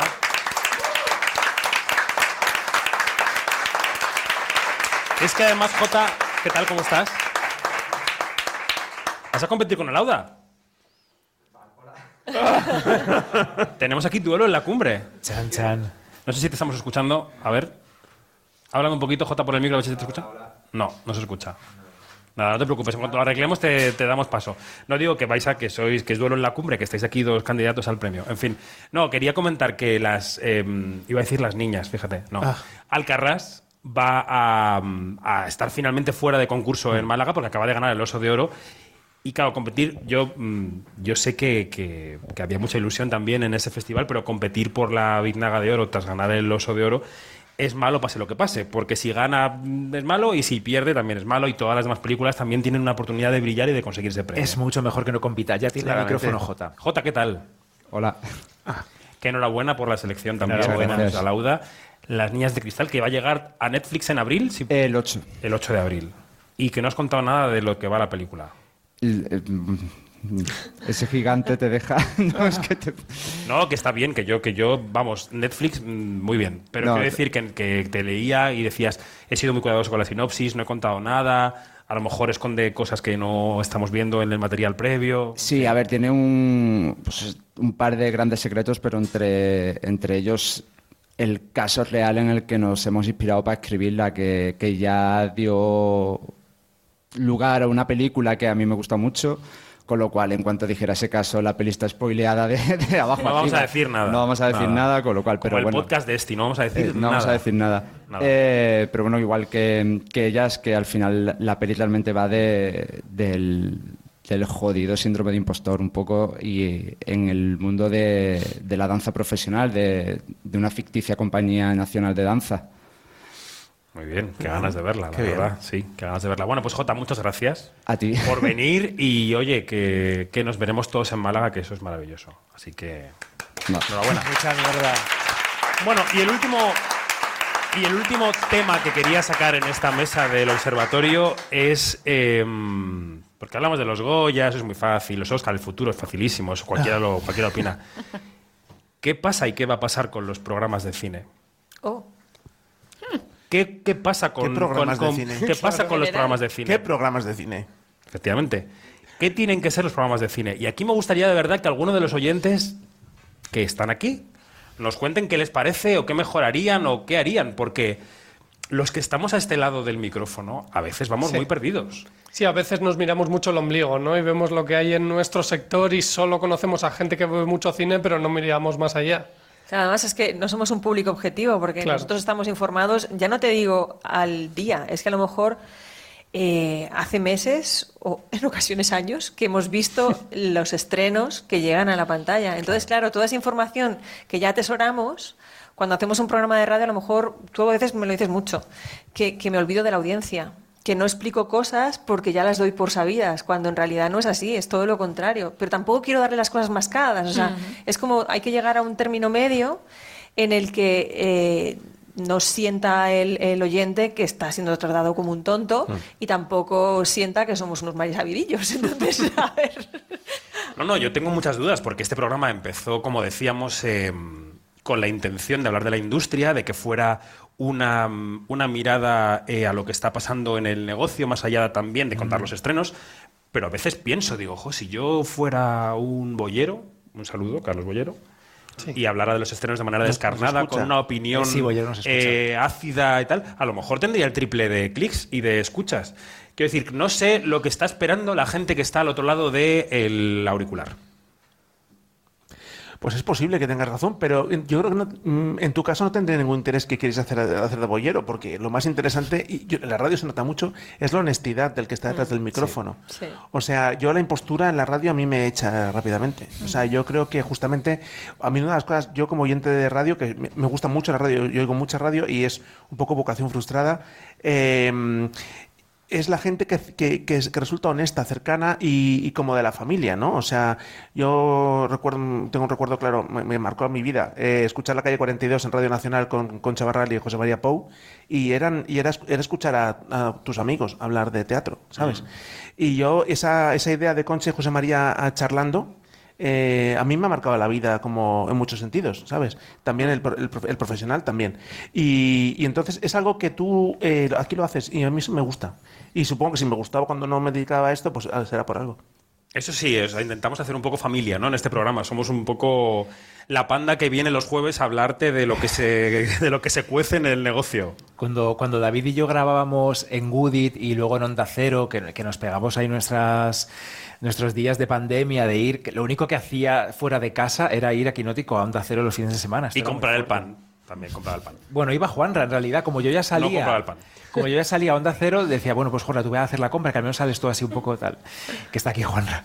Eh, el caso es que David siempre al salir del programa me preguntaba, bueno, ¿y qué tal? ¿Cómo lo has visto hoy? ¿Qué tal ha ido? ¿Nos ha quedado bien hoy? No. Y a veces lo que comentábamos, lo que, lo que te decía yo era, igual hemos corrido demasiado. Vamos a darle más tiempo un poco a. No, es que yo locuto muy rápido y hablo muy rápido, todo el mundo lo sabe. Pero Eso no- es así, viene marca con de lo la que- casa. Con lo que decía Begoña, de a veces dar por hecho que el oyente se está dando cuenta de qué película vas en ese momento solo si has mencionado al director, ¿no? Imagínate que como ya conocemos de sobra que la última de Carla Simón es Alcarrás, pues decimos la de Carla Simón y entonces estamos 10 minutos o 15 hablando de Carla Simón sin decir el título, sin decir de qué va, sino de sus oportunidades de cara a lo que sea, a los próximos Goya, ¿no? Y que el oyente a veces está perdido, no sabe cuál es el título en ese momento, ¿no? O también que, que en esta cosa de nuestra intención de, de- de hacer justicia en cuanto a que se conozcan nombres de personas, del productor, del, del que hace montaje, del que hace la música, eh, porque sabemos eh, eh, todo el trabajo que hay cuando se hace una película, ¿no? No hemos estado tal vez en el rodaje, pero, pero queremos dar más nombres, queremos decir, y este productor es el mismo productor de que tuvo los cojones de hacer este y aquello y aquello. Entonces, claro, esas son cosas que, que volvemos, eh, lo hablamos así en- eh, aquí en esta mesa y no sabemos si estamos saturando y entonces dice, es mucho nombre. Pero es verdad. Pero no porque yo no quiera que se hable de gente, sino porque, porque, por ejemplo, estas chicas se ven el Festival de Sundance entero en el sofá, se ponen el pijama y ven 38 películas en cuatro días. Y entonces yo digo, observatorio sobre Sundance, vamos a ver qué dos películas destacáis que la gente que se quede con ellas en la cabeza porque llegarán a los cines en el mes de noviembre. Digo, bueno, Begoña dos películas. 12. Pueden ser tres. Venga, tres. Tal. Entonces, claro, pum, pum, y otra, y otra. Pero no se me puede olvidar este documental serbio rodado con un móvil No, ahora me vas a dejar en una cueva. mí, ¿eh? No, no, pero que es, es una caricatura, pero es verdad. Y entonces, y un director. Entonces, a mí me da, me da miedo que nos convirtamos en un Google, ¿no? Que la gente, que, que- que seamos una recopilación de nombres y de títulos que no acaben orientando a la gente. Y eso no es un problema tuyo, Bego, es un problema de todos, ¿eh? Quiere decir que no es contra ti, es de todos. Adelante, adelante. No, eh, quería comentar que era mi primer año cubriendo Sundance, Janina ya era su segundo año, y es que hay muy buena calidad de documentales, o sea, películas en general, pero documentales en particular. Yo tenía que hablar de eso, pero... Y si son de danza o de música, ya es que le encantan. Oye, cada uno lo suyo. No, no, muy bien. Pero quiero decir que yo pienso, bueno, y la gente que está en casa y que hoy va a poner Netflix cuando cene, ¿cuántos documentales de los que ha dicho Begoña se va, va a recordar, no? Y estoy vivo en esa tensión. Como no hay suficiente contenido, esta palabra No, no, claro, feísima claro. que utilizamos últimamente ahora, que, que es todo contenido, ¿no? Pues más. No, yo- me- es que me, hace, me gusta mucho esta reflexión que has- estás aquí verbalizando, porque yo escuchándote, que escucho Quinótico, eh, muchas veces noto esa tensión entre hasta dónde cuento, ¿no? Hasta cuánto contamos, cuánto, cu- cuánto nos extendemos, ¿no? Sobre todo cuánto nos extendemos. Y claro, porque yo, en fin, yo te conozco y conozco el programa y soy muy cinéfilo y entonces, claro, probablemente mi nivel, mi- mis, mis ganas de tener información no son las mismas que de otro nivel de oyente. Entonces, Sí. esa tensión, ¿no? Entre a qué oyente te diriges es claro y probablemente al final pues eh, eh, siempre va gente insatisfecha porque si los más no los que quieren saber más pues que ella al revés pero entonces no, te iba a decir que era muy interesante la reflexión no no que iba a decir no que iba a decir que, que, que, que- que cuando se hace con pasión o sea yo sí escucho a Begoña hablar de documentales de danza que es algo que yo en mi casa no me pongo sinceramente pero me gusta escucharla ¿sabes? porque lo cuenta Sí, tan bien Estoy de acuerdo. Por eso sigue en Quinótico. Lo que aburre. Por eso no se ha ido. Lo que aburre y, y cansa son las listas que no aportan nada. Pero, Mm, claro. pero. Begoña tiene muchísima pasión contando las cosas. Y yo recuerdo, como oyente, que yo no paro de escuchar podcast todo el día, eh, cuando escuchaba el podcast que hacía Fernando de Luis Obreta con María Pérez y con otra gente majísima, con Luis Martín el con podcast Luis, de, Luis Fernández que está por aquí el también podcast de los extras Sí. y antes de Tío Oscar. Yo lo escuchaba cuando era vigilante del Prado, me lo ponía, que está prohibido, pero me da igual. Aquí lo cuento. Uy, uy, Yo me ponía los auriculares y en las salas me, me escuchaba los extras y yo flipaba porque esa gente eran amigos que hablaban de las pelis que les gustaban. Y si uno estaba encantado, pues yo qué sé, con, con héroes, ¿no? A Fer le encantaba héroes y a otro no le gustaba nada. no sé por qué hablas en pasado no sé, yo, yo Bueno, le encanta foto del héroes. móvil Estuve con Pau Freixas el otro día. Ved héroes de Pau Freixas si no lo habéis visto porque es maravillosa. Yo descubrí a Fernando Luis Obreta y compañía escuchando ese podcast Me de amigos. siempre dice mi, dos- mi nombre y dos apellidos, o sea, apellido compuesto larguísimo. Esa es la única Porque persona que conozco que me de llama. Juan, ¿no? ¿Eh? Orueta. No. inventando Fernando Luis. Orueta. Ya está. ¿Ah, sí? Ah, pues que pensaba que el segundo era otra cosa. Caballero. El segundo Caballero. apellido es Caballero, pero no, bueno. Bueno, Que no hace falta Oye, mientras estamos perdón, en esto, ya, ¿alguien, por adiós. favor, puede coger el micrófono y decirnos qué le parece que quinótico? era, era la pasión. Me voy a que enfadar. Ahí hay una mano, por favor. Y esa amistad, me encantaba. Gracias por romper el hielo. Se admiten Bien. insultos también. No habrá tortilla para el que no opine. Adelante. No, Ah, eres, la, pues no eres la mamá de Alberto, ¿no? No. Eh, no. Es que desde aquí no Hasta veo. donde Es que sé, tiene- no tengo hijos. Tiene un foco. Desde aquí no, desde aquí no veo. La mamá de Alberto está por allá atrás. La estoy Ahí está saludando. Hola. bien. Adelante, dinos, que, dinos tu nombre para los que nos escuchan y qué quieres decirnos. Bueno, pues yo soy Aida dos Santos, conozco Quinótico porque David Martos me entrevistó en Radio Cuarentena para que le hablara cómo me parecía como analista de datos lo difícil que estaba siendo sacar datos de contagios y fallecimientos durante la pandemia. y Entonces Como veis, empecé- nada que ver con este asunto. Sí, y entonces empecé a, a seguir Quinótico porque yo no tengo tiempo para ver nada y necesito que me recomienden cosas y que me faciliten la vida, que haya un algoritmo humano que me diga lo que, me- lo que- lo que puede ser eh, mejor para ver, porque además comparto Netflix, entonces el algoritmo está loquísimo. Claro. Está bipolar, ¿no? Sin compartirlo Y también, ¿eh? una de las cosas que a mí más me gusta de Quinótico, porque eh, podría haber elegido no escucharlo, pero lo escucho todas, todas las semanas y lo primero que hago los jueves cuando acabo la reunión del trabajo es poner Quinótico, es que habláis mucho de cuestiones materiales dentro de la industria del cine y habláis mucho de cuestiones que son de clase, como por ejemplo, ¿qué pasa cuando, todo, cuando la gente ya no puede ir al cine y tiene que consumir plataformas? ¿Qué pasa más allá con la industria que necesita que la gente vaya al cine para tener trabajo? Entonces son cuestiones que a veces eh, por comodidad creemos que las plataformas son mejores, pero le dais un toque distinto a, a todos esos dilemas que hay ahora mismo en la industria. U otra cuestión es cuando habláis de las cuotas a la hora de dar premios, eh, las cuotas a la hora de elegir un jurado, eh, si, si las mujeres tienen que ser cuotas sí o no, o luego pues eh, todos los hombres que son cuota porque representan a X industria, pero de eso nunca se habla, que hay señores que están en los sitios donde están porque Y- vienen de otro sitio. Y si te pregunto qué es lo que no te gusta, qué es lo que cambiarías,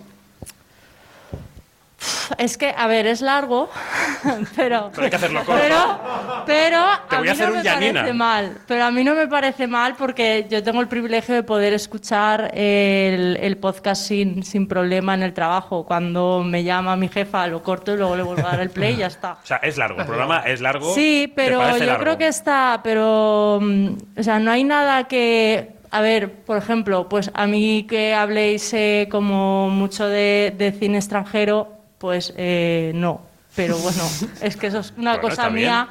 Que, que a mí me gusta mucho el, el cine español y el cine que trata cosas y, y marcos culturales que yo comparto. Pero bueno, o sea, yo entiendo que tiene que haber cine para todos. Tenemos que hablar de los demás también. Muchas gracias por la fidelidad y por la pregunta. ¿Alguien más? De momento no. Bueno, pues muchas gracias, observadores, observadoras. Tenemos que seguir. Tú te quedas. Vale. Qué bien vernos, por fin. N, que me, me dice que me suba el micro porque no se me oye nada. Espera, es que, mm, es que me has puesto que, que está roto. Ah, Raúl, es ¿En que no se me pega en la boca. Espera, así. ya, no. ¿Ves? Me lo pego así, así. No, sí, vale, perfecto. Eneco, Fer, gracias. no, Muchas gracias, a gracias ti a por traernos. Claro. Un aplauso. Un placer, Eneco. Y vamos ya con la última sección del programa. Vamos con lo que se estrena. Quinótico, lo que se estrena. Se queda Doña Donat, se queda Yanina Pérez Arias, se queda Bernardo Pajares y recibimos a David Iglesias y a María José Arias. Un aplauso.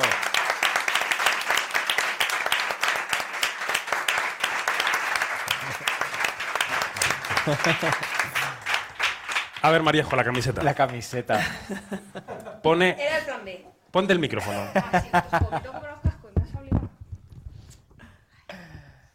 Ahí. Hola, Maríajo. Es que esto de oírme, ¿sabes? Que me pone muy nerviosa. Bueno, no pasa nada. Eh, Pone Hero is my hero. es Hiro Nakamura. Giro. ¿Quién es ¿Sabéis Hiro de qué es la Nakamura? camiseta? ¿Cómo que es? A ver, Eneco lo sabe seguro. Eh, es el- eh, uno de los protagonistas de Héroes, que es una serie de, de- de superhéroes. Mi plan principal, o sea, el primero era ponerme Fringe, pero ya me ha recordado Neko que no lo, no lo, he- no la he recomendado lo suficiente.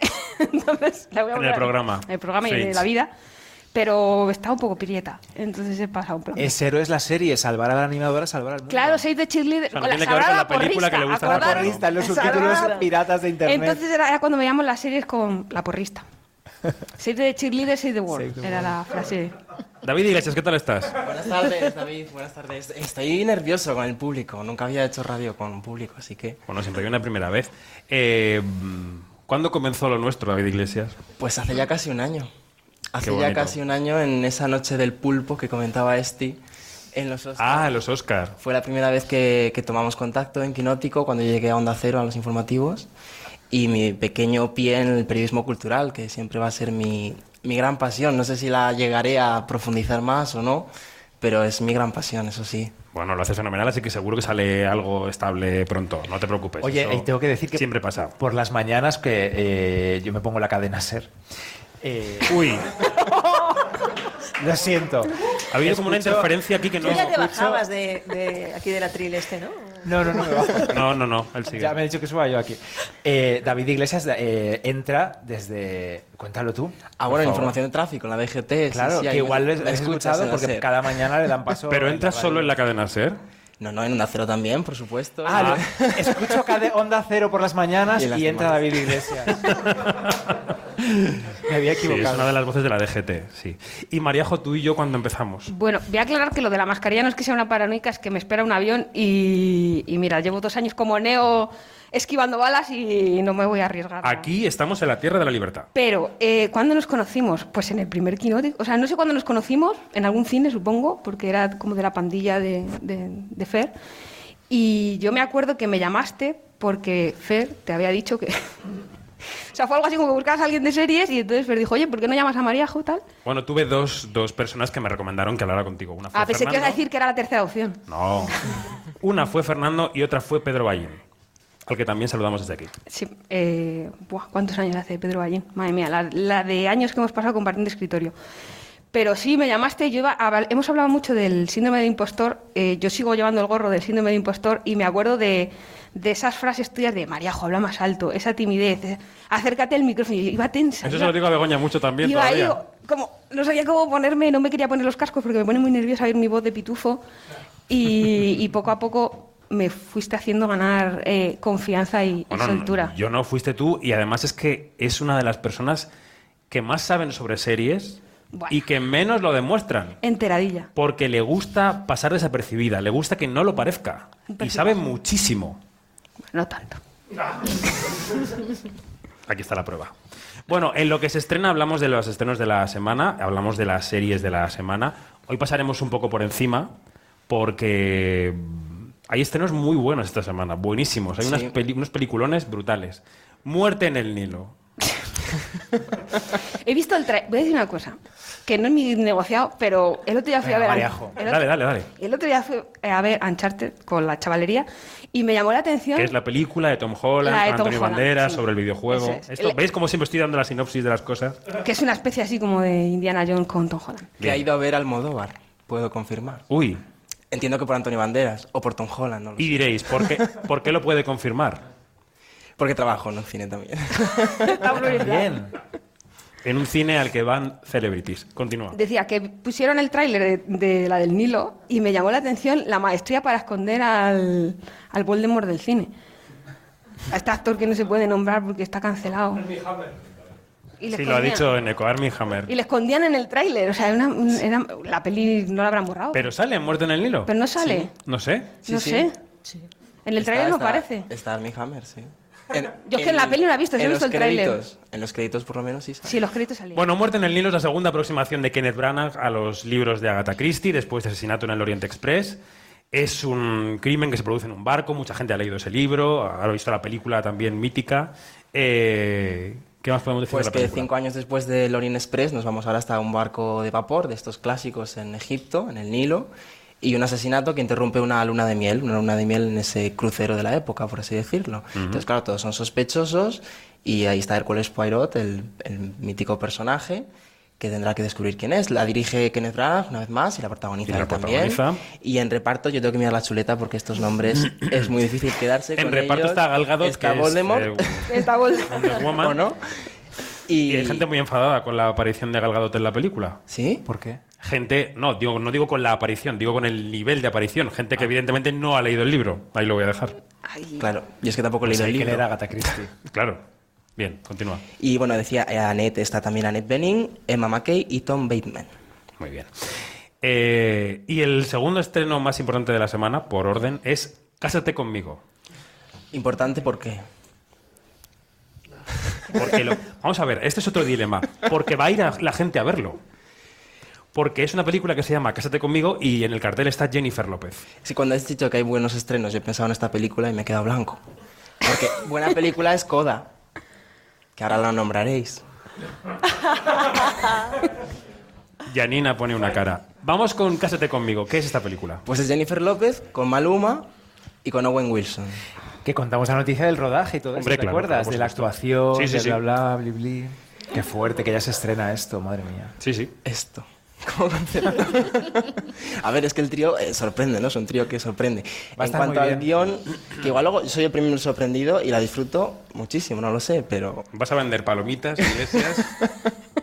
Pero es una película como muy de los 90, ¿no? De esas comedias románticas noventosas, no sé. noventosas. Está Jennifer López que es- eh, se va a casar con Maluma. Se van a casar porque son dos estrellas de la música, pero él la deja tirada en el altar. Bueno, en el altar, el altar que es el Madison Sí. Square Garden de, de En el Nueva York. concierto, ¿no? En el concierto. Y allí le deja tirado, eh, tirada y entonces ella lo que decide es elegir a alguien entre el público, aleatoriamente, y le toca el marrón a Owen Wilson. ¿Acepta o no acepta? Bueno, eso ya lo, lo vamos viendo. Es que Vamos a verla este fin de historia- semana. Sí, quedamos y la vemos. Claro que sí. Sí, pero al final va a ser una película. No, yo soy la primera que cuando veo una peli, cuando veo una comedia romántica de los 90 que la están echando en la tele por N veces, se queda ahí. Así, ¿Cómo? embobada. Muy bien. ¿Ah? Y viene entonces mi esposo y dice, ¿tú vas a ver eso? Y yo, sí.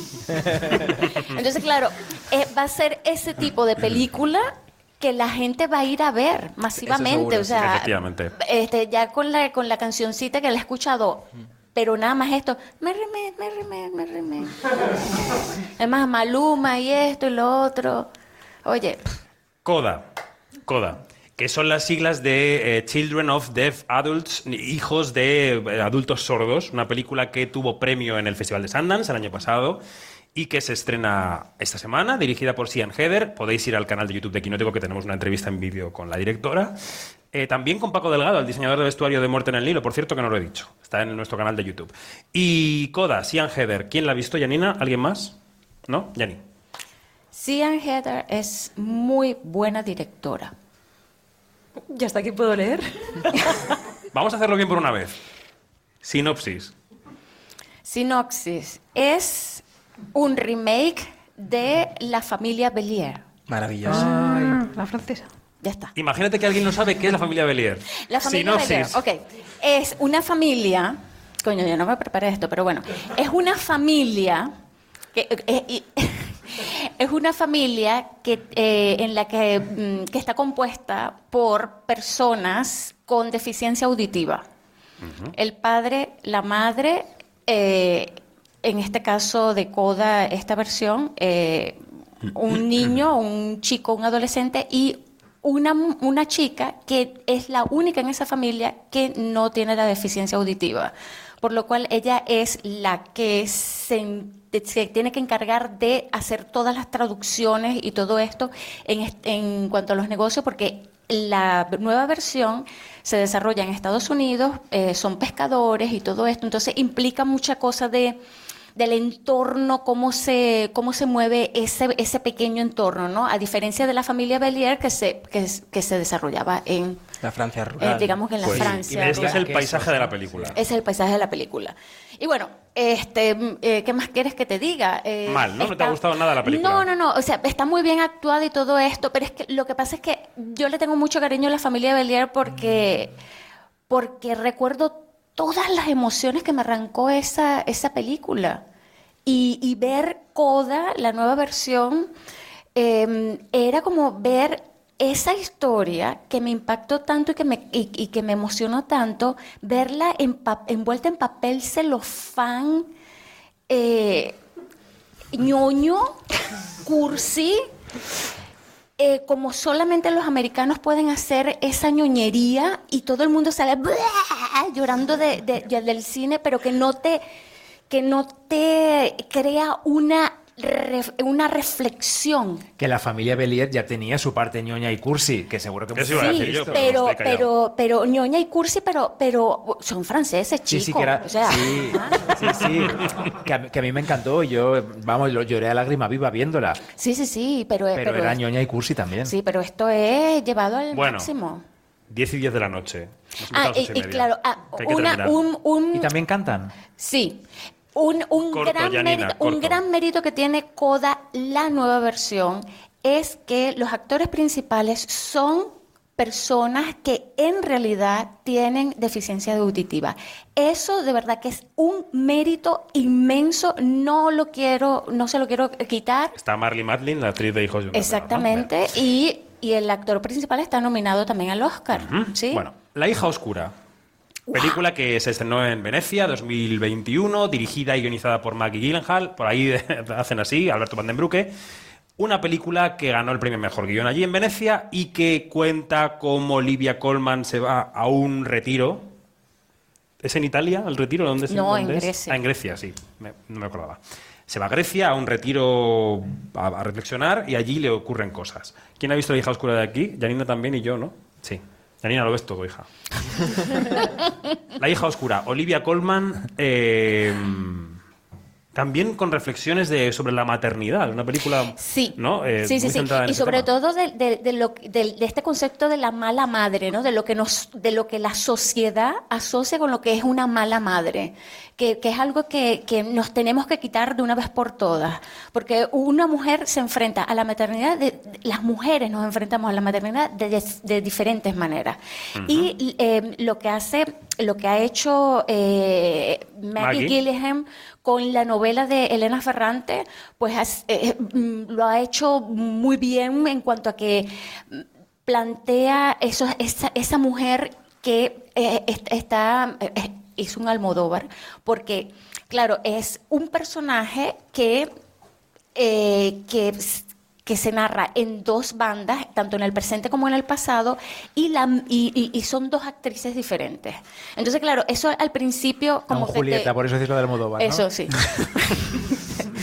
Entonces, por eso al principio te, crea- te, te saca de onda, pero luego tú ves y tú dices, contra, e- e- era necesario. Yo odio las películas con flashback. Ya no puedo más. Sí, pero que está justificado. No. Ah, mm, Sí. Lo que pasa es que, lo que pasa es que voy a contar una No cosa. se acabó ya el flashback. Quiero decir, cuéntamelo. No, no, no, lo que pasa es Cuéntame que la historia. Si una quieres empezar pronto, empieza pronto, pero cuéntamelo desde, desde el Una principio. cosita, voy a contar algo. Cuando la vimos en, cuando la vimos en Venecia, yo salí de la película literalmente así. Ah, Para porque- todos los que... esto- eh, recuerda que esto es radio. O sea, salí que, ¡carajo! ¿No? Bien. Porque dije, Maggie Gyllenhaal ha hecho una primera película con todo el tupé que ella tiene de... de, de- de- bueno, con el caché que tiene, de, bueno, con el background que tiene de buena actriz y de, y de sacar este, estos proyectos imposibles adelante, con estos roles Sí, sí, sí, adelante, sí, sí. ¿no? Y yo dije, coño, esta mujer tiene un ojo perfecto, buenísimo, eh, lo ha hecho súper bien. o Lo sea, hemos captado. ¿Ah? Y, y- y yo salí súper entusiasmada y Martos sale, David Martos sale de la película así. Bueno, ¿Por qué? Por los flashbacks. bueno. Es que es frío, David Martos es frío. Le cuesta emocionar. Olivia No, Colman que- está espectacular. Este, mm, eh, He buscado porque no recordaba. Je- Era Ed Harris el que le da la réplica a Olivia. Ajá, y, y Jessie Berkeley está, bueno, buenísima también está allí. Y, y Dakota Johnson, que Sí, a mí y, me luego es, y luego es costó... película de eh, vas a la playa tranquilo a leer y familia que se pone a gritar a tu lado con niños. Sí, familia. ¿Cómo me va a gustar esta película? Familia media mafiosa. ¿Mm? Sí, Encima. sí. No, pero está, Bueno, la hija está oscura es una de las películas del año, hay que verla. No, fuera de todo esto, está, está bien. Yo no, a mí no me ¿Alguien la fascina ha como a ti, aquí? pero. Alberto Van den. Albert, bueno. Y Alberto es muy fan, también estaba en Venecia. Bueno, Y se estrena Flea. Triple nominada a los Oscar. eh, documental animado danés de Jonas Poer Rasmussen, que es la primera película que está nominada a, a mejor a Oscar a la mejor película de animación, a documental y a mejor película internacional, porque es las tres cosas. Es un documental que se ha hecho sobre un refugiado afgano, pero que se ha hecho en animación. Y como es danesa, pues también internacional. Estaba en el toquinótico, ¿no? Esta peli. Creo que sí. Ahora no recuerdo, pero creo que sí. Sí, merecido. Puesto 20 y algo, Y esta la ha visto Sí, Begoña. arriba. Esta sí. Venga, Bego, dale. Eh, me parece que amplía las fronteras de- del documental, porque de hecho lo que ha conseguido el director con esta película es que se abra una persona que en principio no se hubiera abierto. Primero utiliza un seudónimo, no es el nombre real de- del protagonista, y luego al utilizar la animación él ha sido capaz de contar una historia y un secreto, que no voy a revelar, eh, que lo ha estado acompañando toda su vida en, en Dinamarca. Y me parece muy interesante las dos lecturas que tiene. Por un lado es como homosexual en Afganistán y luego como inmigrante en Europa. Quiero decir, es que eh, lo que vive esta, esta persona, porque no voy, no voy a decir personaje porque es una persona real, Claro, es que es un documental. claro, lo que De ahí hace la es, innovación, ¿no? es utilizar la animación para, para que él pueda al fin eh, vivir un proceso catártico que no ha podido experimentar en su vida, incluso en la relación de pareja, porque por lo visto él ha estado ocultando la verdad de su familia y sigo sin hacer spoiler. Me, estoy, me estoy acercando, pero no. Eh, y, y lo consigue hacer porque se le da la posibilidad de contarlo sin, sin realmente revelar quién es. No, y además que, que lo hemos dicho varias veces aquí, eh, bueno, Flea es una película que yo tengo en mi, en mi corazón desde que la vi, es una cosa increíble, me parece, como- desde el punto de vista de espectadora, te entusiasma tanto. Y, desde el punto de vista de profesional de la que se siente escribir sobre estas cosas, este, te da como que eh, una cosa de, de- hay otro mundo posible, ¿no? De contar historias. Y, y, y, cuan- y yo digo, coño, hay que tener una valentía impresionante para hacer este tipo de cosas y de decir, y de que se te vuelen los tapones. Entonces, claro, para mí todos los premios que se ha ganado Flea y que se, y que se va a ganar y que se va a seguir ganando, no van a, no, no, no, va, no va a cubrir todo el cupo que se merece, porque habla de tantas cosas, de tantas cosas, de verdad, recomendable, recomendable, véanla, por favor. Muy bien. Y au- aunque no te gusta el cine Ahí da. Bueno, esto en cine, en series, Mariajo, ¿qué tenemos que ver estas semanas? Porque tú estáis- que estás viendo series todo el tiempo. Estáis tan intensos que me da cosa aquí hablar de mis fricadas. Pero para rebajar un poco la intensidad, a Venga. tope con John Cena y su pacificador, que acaba de terminar la temporada. ¿Cuántos capítulos han sido eso? Han sido ocho. eh, yo vi siete que nos pasaron los screeners en HBO más hace como un mes y medio y llevo un mes y medio esperando para, para poder ver el último. He de decir que lo mejor de esta serie son unos títulos de crédito, dan un buen rollo y un subidón tremendo. Y a mí me ha servido personalmente para reconciliarme después de la tercera temporada de Titans y de Doom Patrol, que no sé, no había por dónde cogerlas, para eh, reconciliarme un poco con las series de, de DC que no son las de la CW, porque eso es otro, otro apartado. Entonces, eh, echarle un vistazo, aunque solo sea los títulos de crédito, porque es que os va a dar ganas de bailar. Begoña me ha recibido haciendo uno de los Sí, pases. un, un remedio de la coreografía porque no he llegado a aprendérmela, pero... es complicada, ¿eh? Sí, pero lo tengo, lo tengo pendiente. Eso que acaba. Y de la semana de Y estrenos luego, que tenemos. esta semana yo que haya visto entera y empecé en plan de, bueno, me voy a ver dos y acabé viéndome los nueve. Como siempre. Se llama mi afán completista. Eh, separación, que la estrenan este viernes en Apple TV Plus. Ya me pierdo con tanto Plus. ¿Alguien ve Apple TV Plus? ¿Alguien sabe cómo Ay, se sí. entra? Yo. Muchas manos. Muy bien. Bueno, pues la serie merece la pena. Yo solo digo que empecé viendo. Me voy a ver dos y acabé viéndome los nueve en un fin de semana. Eh, es una de estas series que es mejor no saber mucho antes de, de entrar a verla porque es muy estimulante a nivel intelectual. Me pongo ahí como pedante, yo también sé. Eh, porque tiene muchas capas, eh, tiene mucho de dilema moral, de ética y tal, pero básicamente lo que propone, la idea que propone es eh, una manera de conciliar la vida familiar y la vida laboral. Y entonces lo que se les ocurre es someter a los trabajadores de una empresa a un procedimiento quirúrgico que te explican muy bien cómo se hace en el segundo episodio y no voy a desvelar. Y os podéis imaginar, al final, ¿a quién va a beneficiar la conciliación? Pues al trabajador no. Entonces, bueno, ahí hay, hay mucho donde rascar. Está, eh, tiene una estética retro muy potente, muy, muy buena. Está dirigida por Ben Stiller, muy bien dirigida además. Y luego los protagonistas son Adam Scott, que hace del típico, el regular man que, que llaman Regular Guy, en Estados Unidos. Está en Estados Unidos, que es- está muy bien. Está Patricia Arquette, que hace una especie de, de- Se llama Harmony, su personaje, y de armonía tiene poco. Eh, es como una especie de gran hermano. Está John Turturro, está Christopher Walken, que hace pa- un papel. No es inquietante, es incluso tierno y todo, que para el actor que es. eh, está muy bien. Y la verdad es que la serie es eso: es para. Te puedes quedar en la superficie, puedes rascar si quieres darle al coco, y va cogiendo ritmo, va desvelando sus pistas y tiene un final que te O explota sea que hay la que cabeza. verla. Yo la recomiendo. Hay que verla. Separación. Y no es de llama, superhéroes, ¿no? además. Bueno. Sí, Separación. separación. Y luego, eh, ya a vista la semana que viene, Nasdrovia, que he podido verla entera. Que se estrena la segunda temporada en Movistar la segunda Plus. temporada de Movistar Plus. La, segunda semana he Movistar apuntado el día para que no se me olvide. Viernes 25. eh, esos mafiosos rusos. Esa eh, Leonor Walding que está maravillosa. Hugo Silva también está por allí, pero esta temporada el, el personaje de, de Durne cobra todavía más importancia y esta temporada es más dramática si cabe, pero tiene mucho humor negro y un riesgo que lo hablaba con los creadores y con Marvin Hill cuando le entrevisté hace unos días. Un riesgo que se corre con el humor negro es que si no lo sabes usar bien, patinas. Y ellos están muy medidos y está muy bien metido. Entonces es dramática, pero cuando te viene el, el- el chiste, el gag, eh, te cojonas. Qué bien. Y yo creo que esta temporada es incluso mejor que la, que la primera. Y luego ya que como me estás dejando hablar y veo que no me cortas, me voy a ir arriba. entonces, Bueno, es que hasta llegar a Yanina puedes Claro. hablar por lo menos media como me has hora. dejado para el final, pues eh, para marzo, hay que pensar en marzo. Tenemos el 4 de marzo en Amazon Prime Video, Picar, la segunda temporada. A tope con Picar y ser Patrick. el 11 de marzo también en Amazon Prime Video, Upload, que es una serie de verdad que hay que ver porque... También segunda temporada, ¿no? Segunda Porque hubo temporada. la primera eh, salió en pandemia, yo creo. Sí, sí, salió en pandemia, creo que fue además en abril o Hablamos en el así. programa de ella. Y es muy buena la primera temporada, la segunda todavía no pude verla.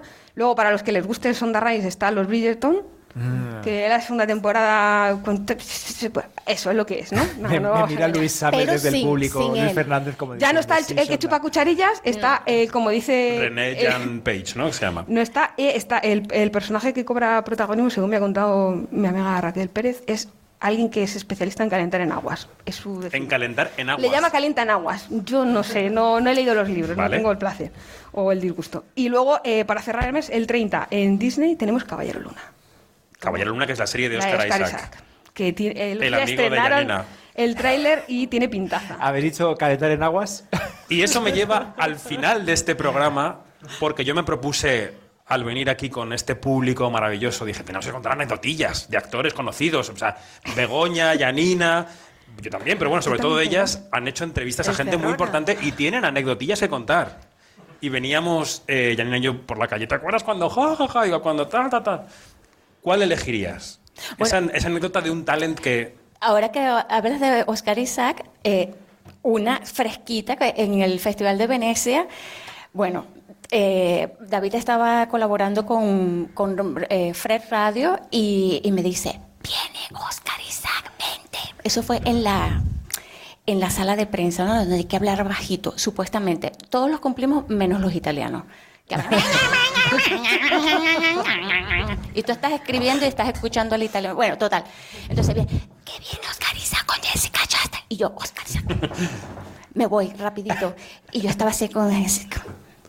En, una esquinita eso, esperando eso la que mascarilla viniera. es un blog de notas Ah, o es un no, autógrafos, ¿o qué es mi móvil porque mi intención era hacerme una foto con él. Para María Pérez y para mí. Me encanta el plan de hacer una foto para las dos. Pero entonces- solo sale Janina con Oscar Isaac. Mira, yo no sé cuántos minutos. Recortable cuántos minutos para esperamos. Esperamos como 15 minutos a que, eh, hasta que vinieron. Y, en- y yo a Oscar Isaac lo había entrevistado o sea, años con la, por la película esta eh, de los Cohen, que sale maravilloso. eh, sí, eh, ay. A propósito de Llewyn Davis, A gracias propósito María. del- Ok, Eh, María, por supuesto. Este, y, y claro, y, y cuando yo la entrevisté, este, yo, estaba, yo había perdido la voz, imagínate, yo perdí la voz y tenía que hacer entrevistas. Eh, y y fue- fue- me- me- el recuerdo que tenía de él es que, es que era un tipo súper majo, ¿no? Y entonces ya allí, ya, ya con esa cosa de que es un tipo súper majo, pero bueno, no era lo famoso que es hoy, me le acerco y le digo, después que terminó la entrevista con, con, con David, le digo, este, mm, Oscar, yo soy eh, la presidenta del club de fans de periodistas eh, de, eh, de cinematográficos No te lo creo. Tal cual. de- Tal del cual. club de sí. Oscar Isaac y él y yo nos podemos hacer una foto y él claro vamos y, y cla- eh, entonces yo con, con aquella mentira que le metí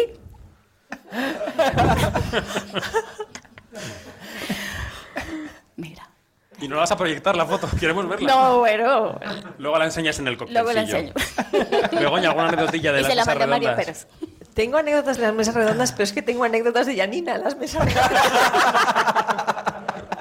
O sea, yo no sé este momento inolvidable, que además es que yo no lo presencié, que es lo más gracioso.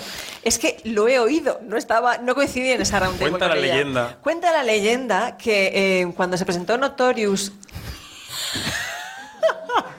se está riendo. Yo no la se presentó conozco. Notari- Notorious sobre el, el rapero. Eh, Janina, no recuerdo a qué actor entrevistó en una round table, quiero decir, no estaba a solas con él, tenía público. Entonces, como estáis viviendo en directo, Janina, cuando tiene público, se crece. Entonces, le cantó un rap al actor. Fuiste nuestros resines, Janina. ¿En serio? ¿Pero inventado por ti? ¿De creación propia? No, y además es, es que hizo, eh, hizo eh, caja de sonidos. Hizo, bueno, que lo haga ella ahora, que lo replique. Entonces, Es que es tan queremos, queremos la recreación de ese momento. La cosa, es, la cosa es que, mira, cuando tú, cuando tú vas a, estos festivales, ya yo tengo tantos años, tenemos tantos años yendo a festivales, que terminas en mesas redondas con gente que tú ya conoces, que vas y directamente le preguntas, oye, ¿qué tal tu hijo? ¿Qué tal tu perro? Te- al final Habla te de compraste otros el periodistas, gatito y no de todo los esto. actores. Estoy hablando de, de los, de los periodistas, ¿no? Entonces, claro, estábamos en esa, te- está- habíamos esperado tanto que, eh, que ya cuando llegaron estos actores, empezamos, jiji, jajaja, mira, que ya no nos importaba nada. Eh, Berlín, ya, pff, y ya nos habíamos echado todos los cuentos. Y entonces en esto que estamos hablando y tal, y, eh, bueno, la- las típicas preguntas estas ñoñas de, ay, ¿qué te el rodaje? y tal. Entonces llega un momento, llega un momento en el que ya, ya se, te, se te acaba el argumento, como a Shakira, y entonces, entonces este, yo no sé de dónde vino, yo no sé cómo se me ocurrió a mí la genial idea de hacer la caja, la- la- el sonido ese de... Porque yo lo que quería era que, que, que ¿Cómo nos rapeara. No, a mí se me olvidó hacer. A mí, se- a mí me salió en ese momento y después me reseteé. Entonces, claro, yo lo que quería era agilizar la, la entrevista porque, eh, porque yo tengo la- el, el- la- el defecto que cuando yo veo la cosa bajita y esto, entonces, claro, yo lo que quiero es material para mi Dinamizas las entrevista. entrevistas Entonces, muchísimo. o sea, entonces yo las levantas. yo meto, qué sé yo, puedo decir cualquier tontería y yo asumo que lo estoy diciendo. Eso quiere decir que yo no le tengo miedo al ridículo. No lo habría jurado. No. Entonces, claro, allí lo hice y, y fue como que el detonante para que esta gente se soltara y nos contaran más cositas. Mm, Objetivo logrado.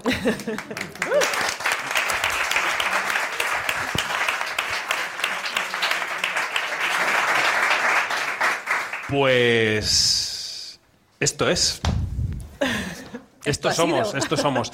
Me queda gente por mencionar. Quería mencionar a María Casanova, a Isabel Sánchez, nuestra compañera de Málaga, a Jesús Choya, que ha estado con nosotros en muchos quinóticos, a Susana Pedreira, que ahora nos acompaña con los libros, a Ana García Abad y a Lucas Carretero, que curraron con nosotros, a José Luis Pérez Pepelu, a José Luis Gómez, a Juanma Frasquet, a David Peñalba, a Javi de la. Torre y a Raúl Espínola. Un aplauso para nuestro técnico. Grande.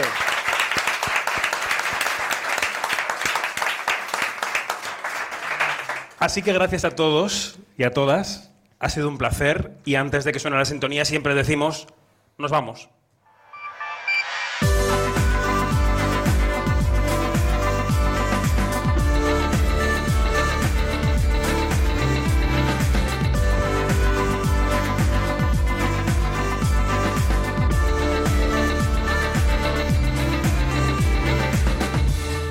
María José Arias, gracias. A ti un placer. Hasta la próxima. Hasta que no sea en el 400 antes. Efectivamente. Iglesias, Hasta la próxima. dime que tú no te vas. Por favor. No, yo soy fiel, yo soy fiel. Aquí estaré. Tú eres fiel y no como otros. No llega un beso. Begoña Bernat, muchas gracias. Gracias siempre. La próxima por Zoom. La próxima por Zoom o... Bernardo Pajares, Gracias, gracias por invitarme y, y por tenerme tanto en cuenta siempre. al 400 sí que vuelves, ¿no? Hombre, pues claro. Vale, muy bien. Y Janina, ¡Esparta!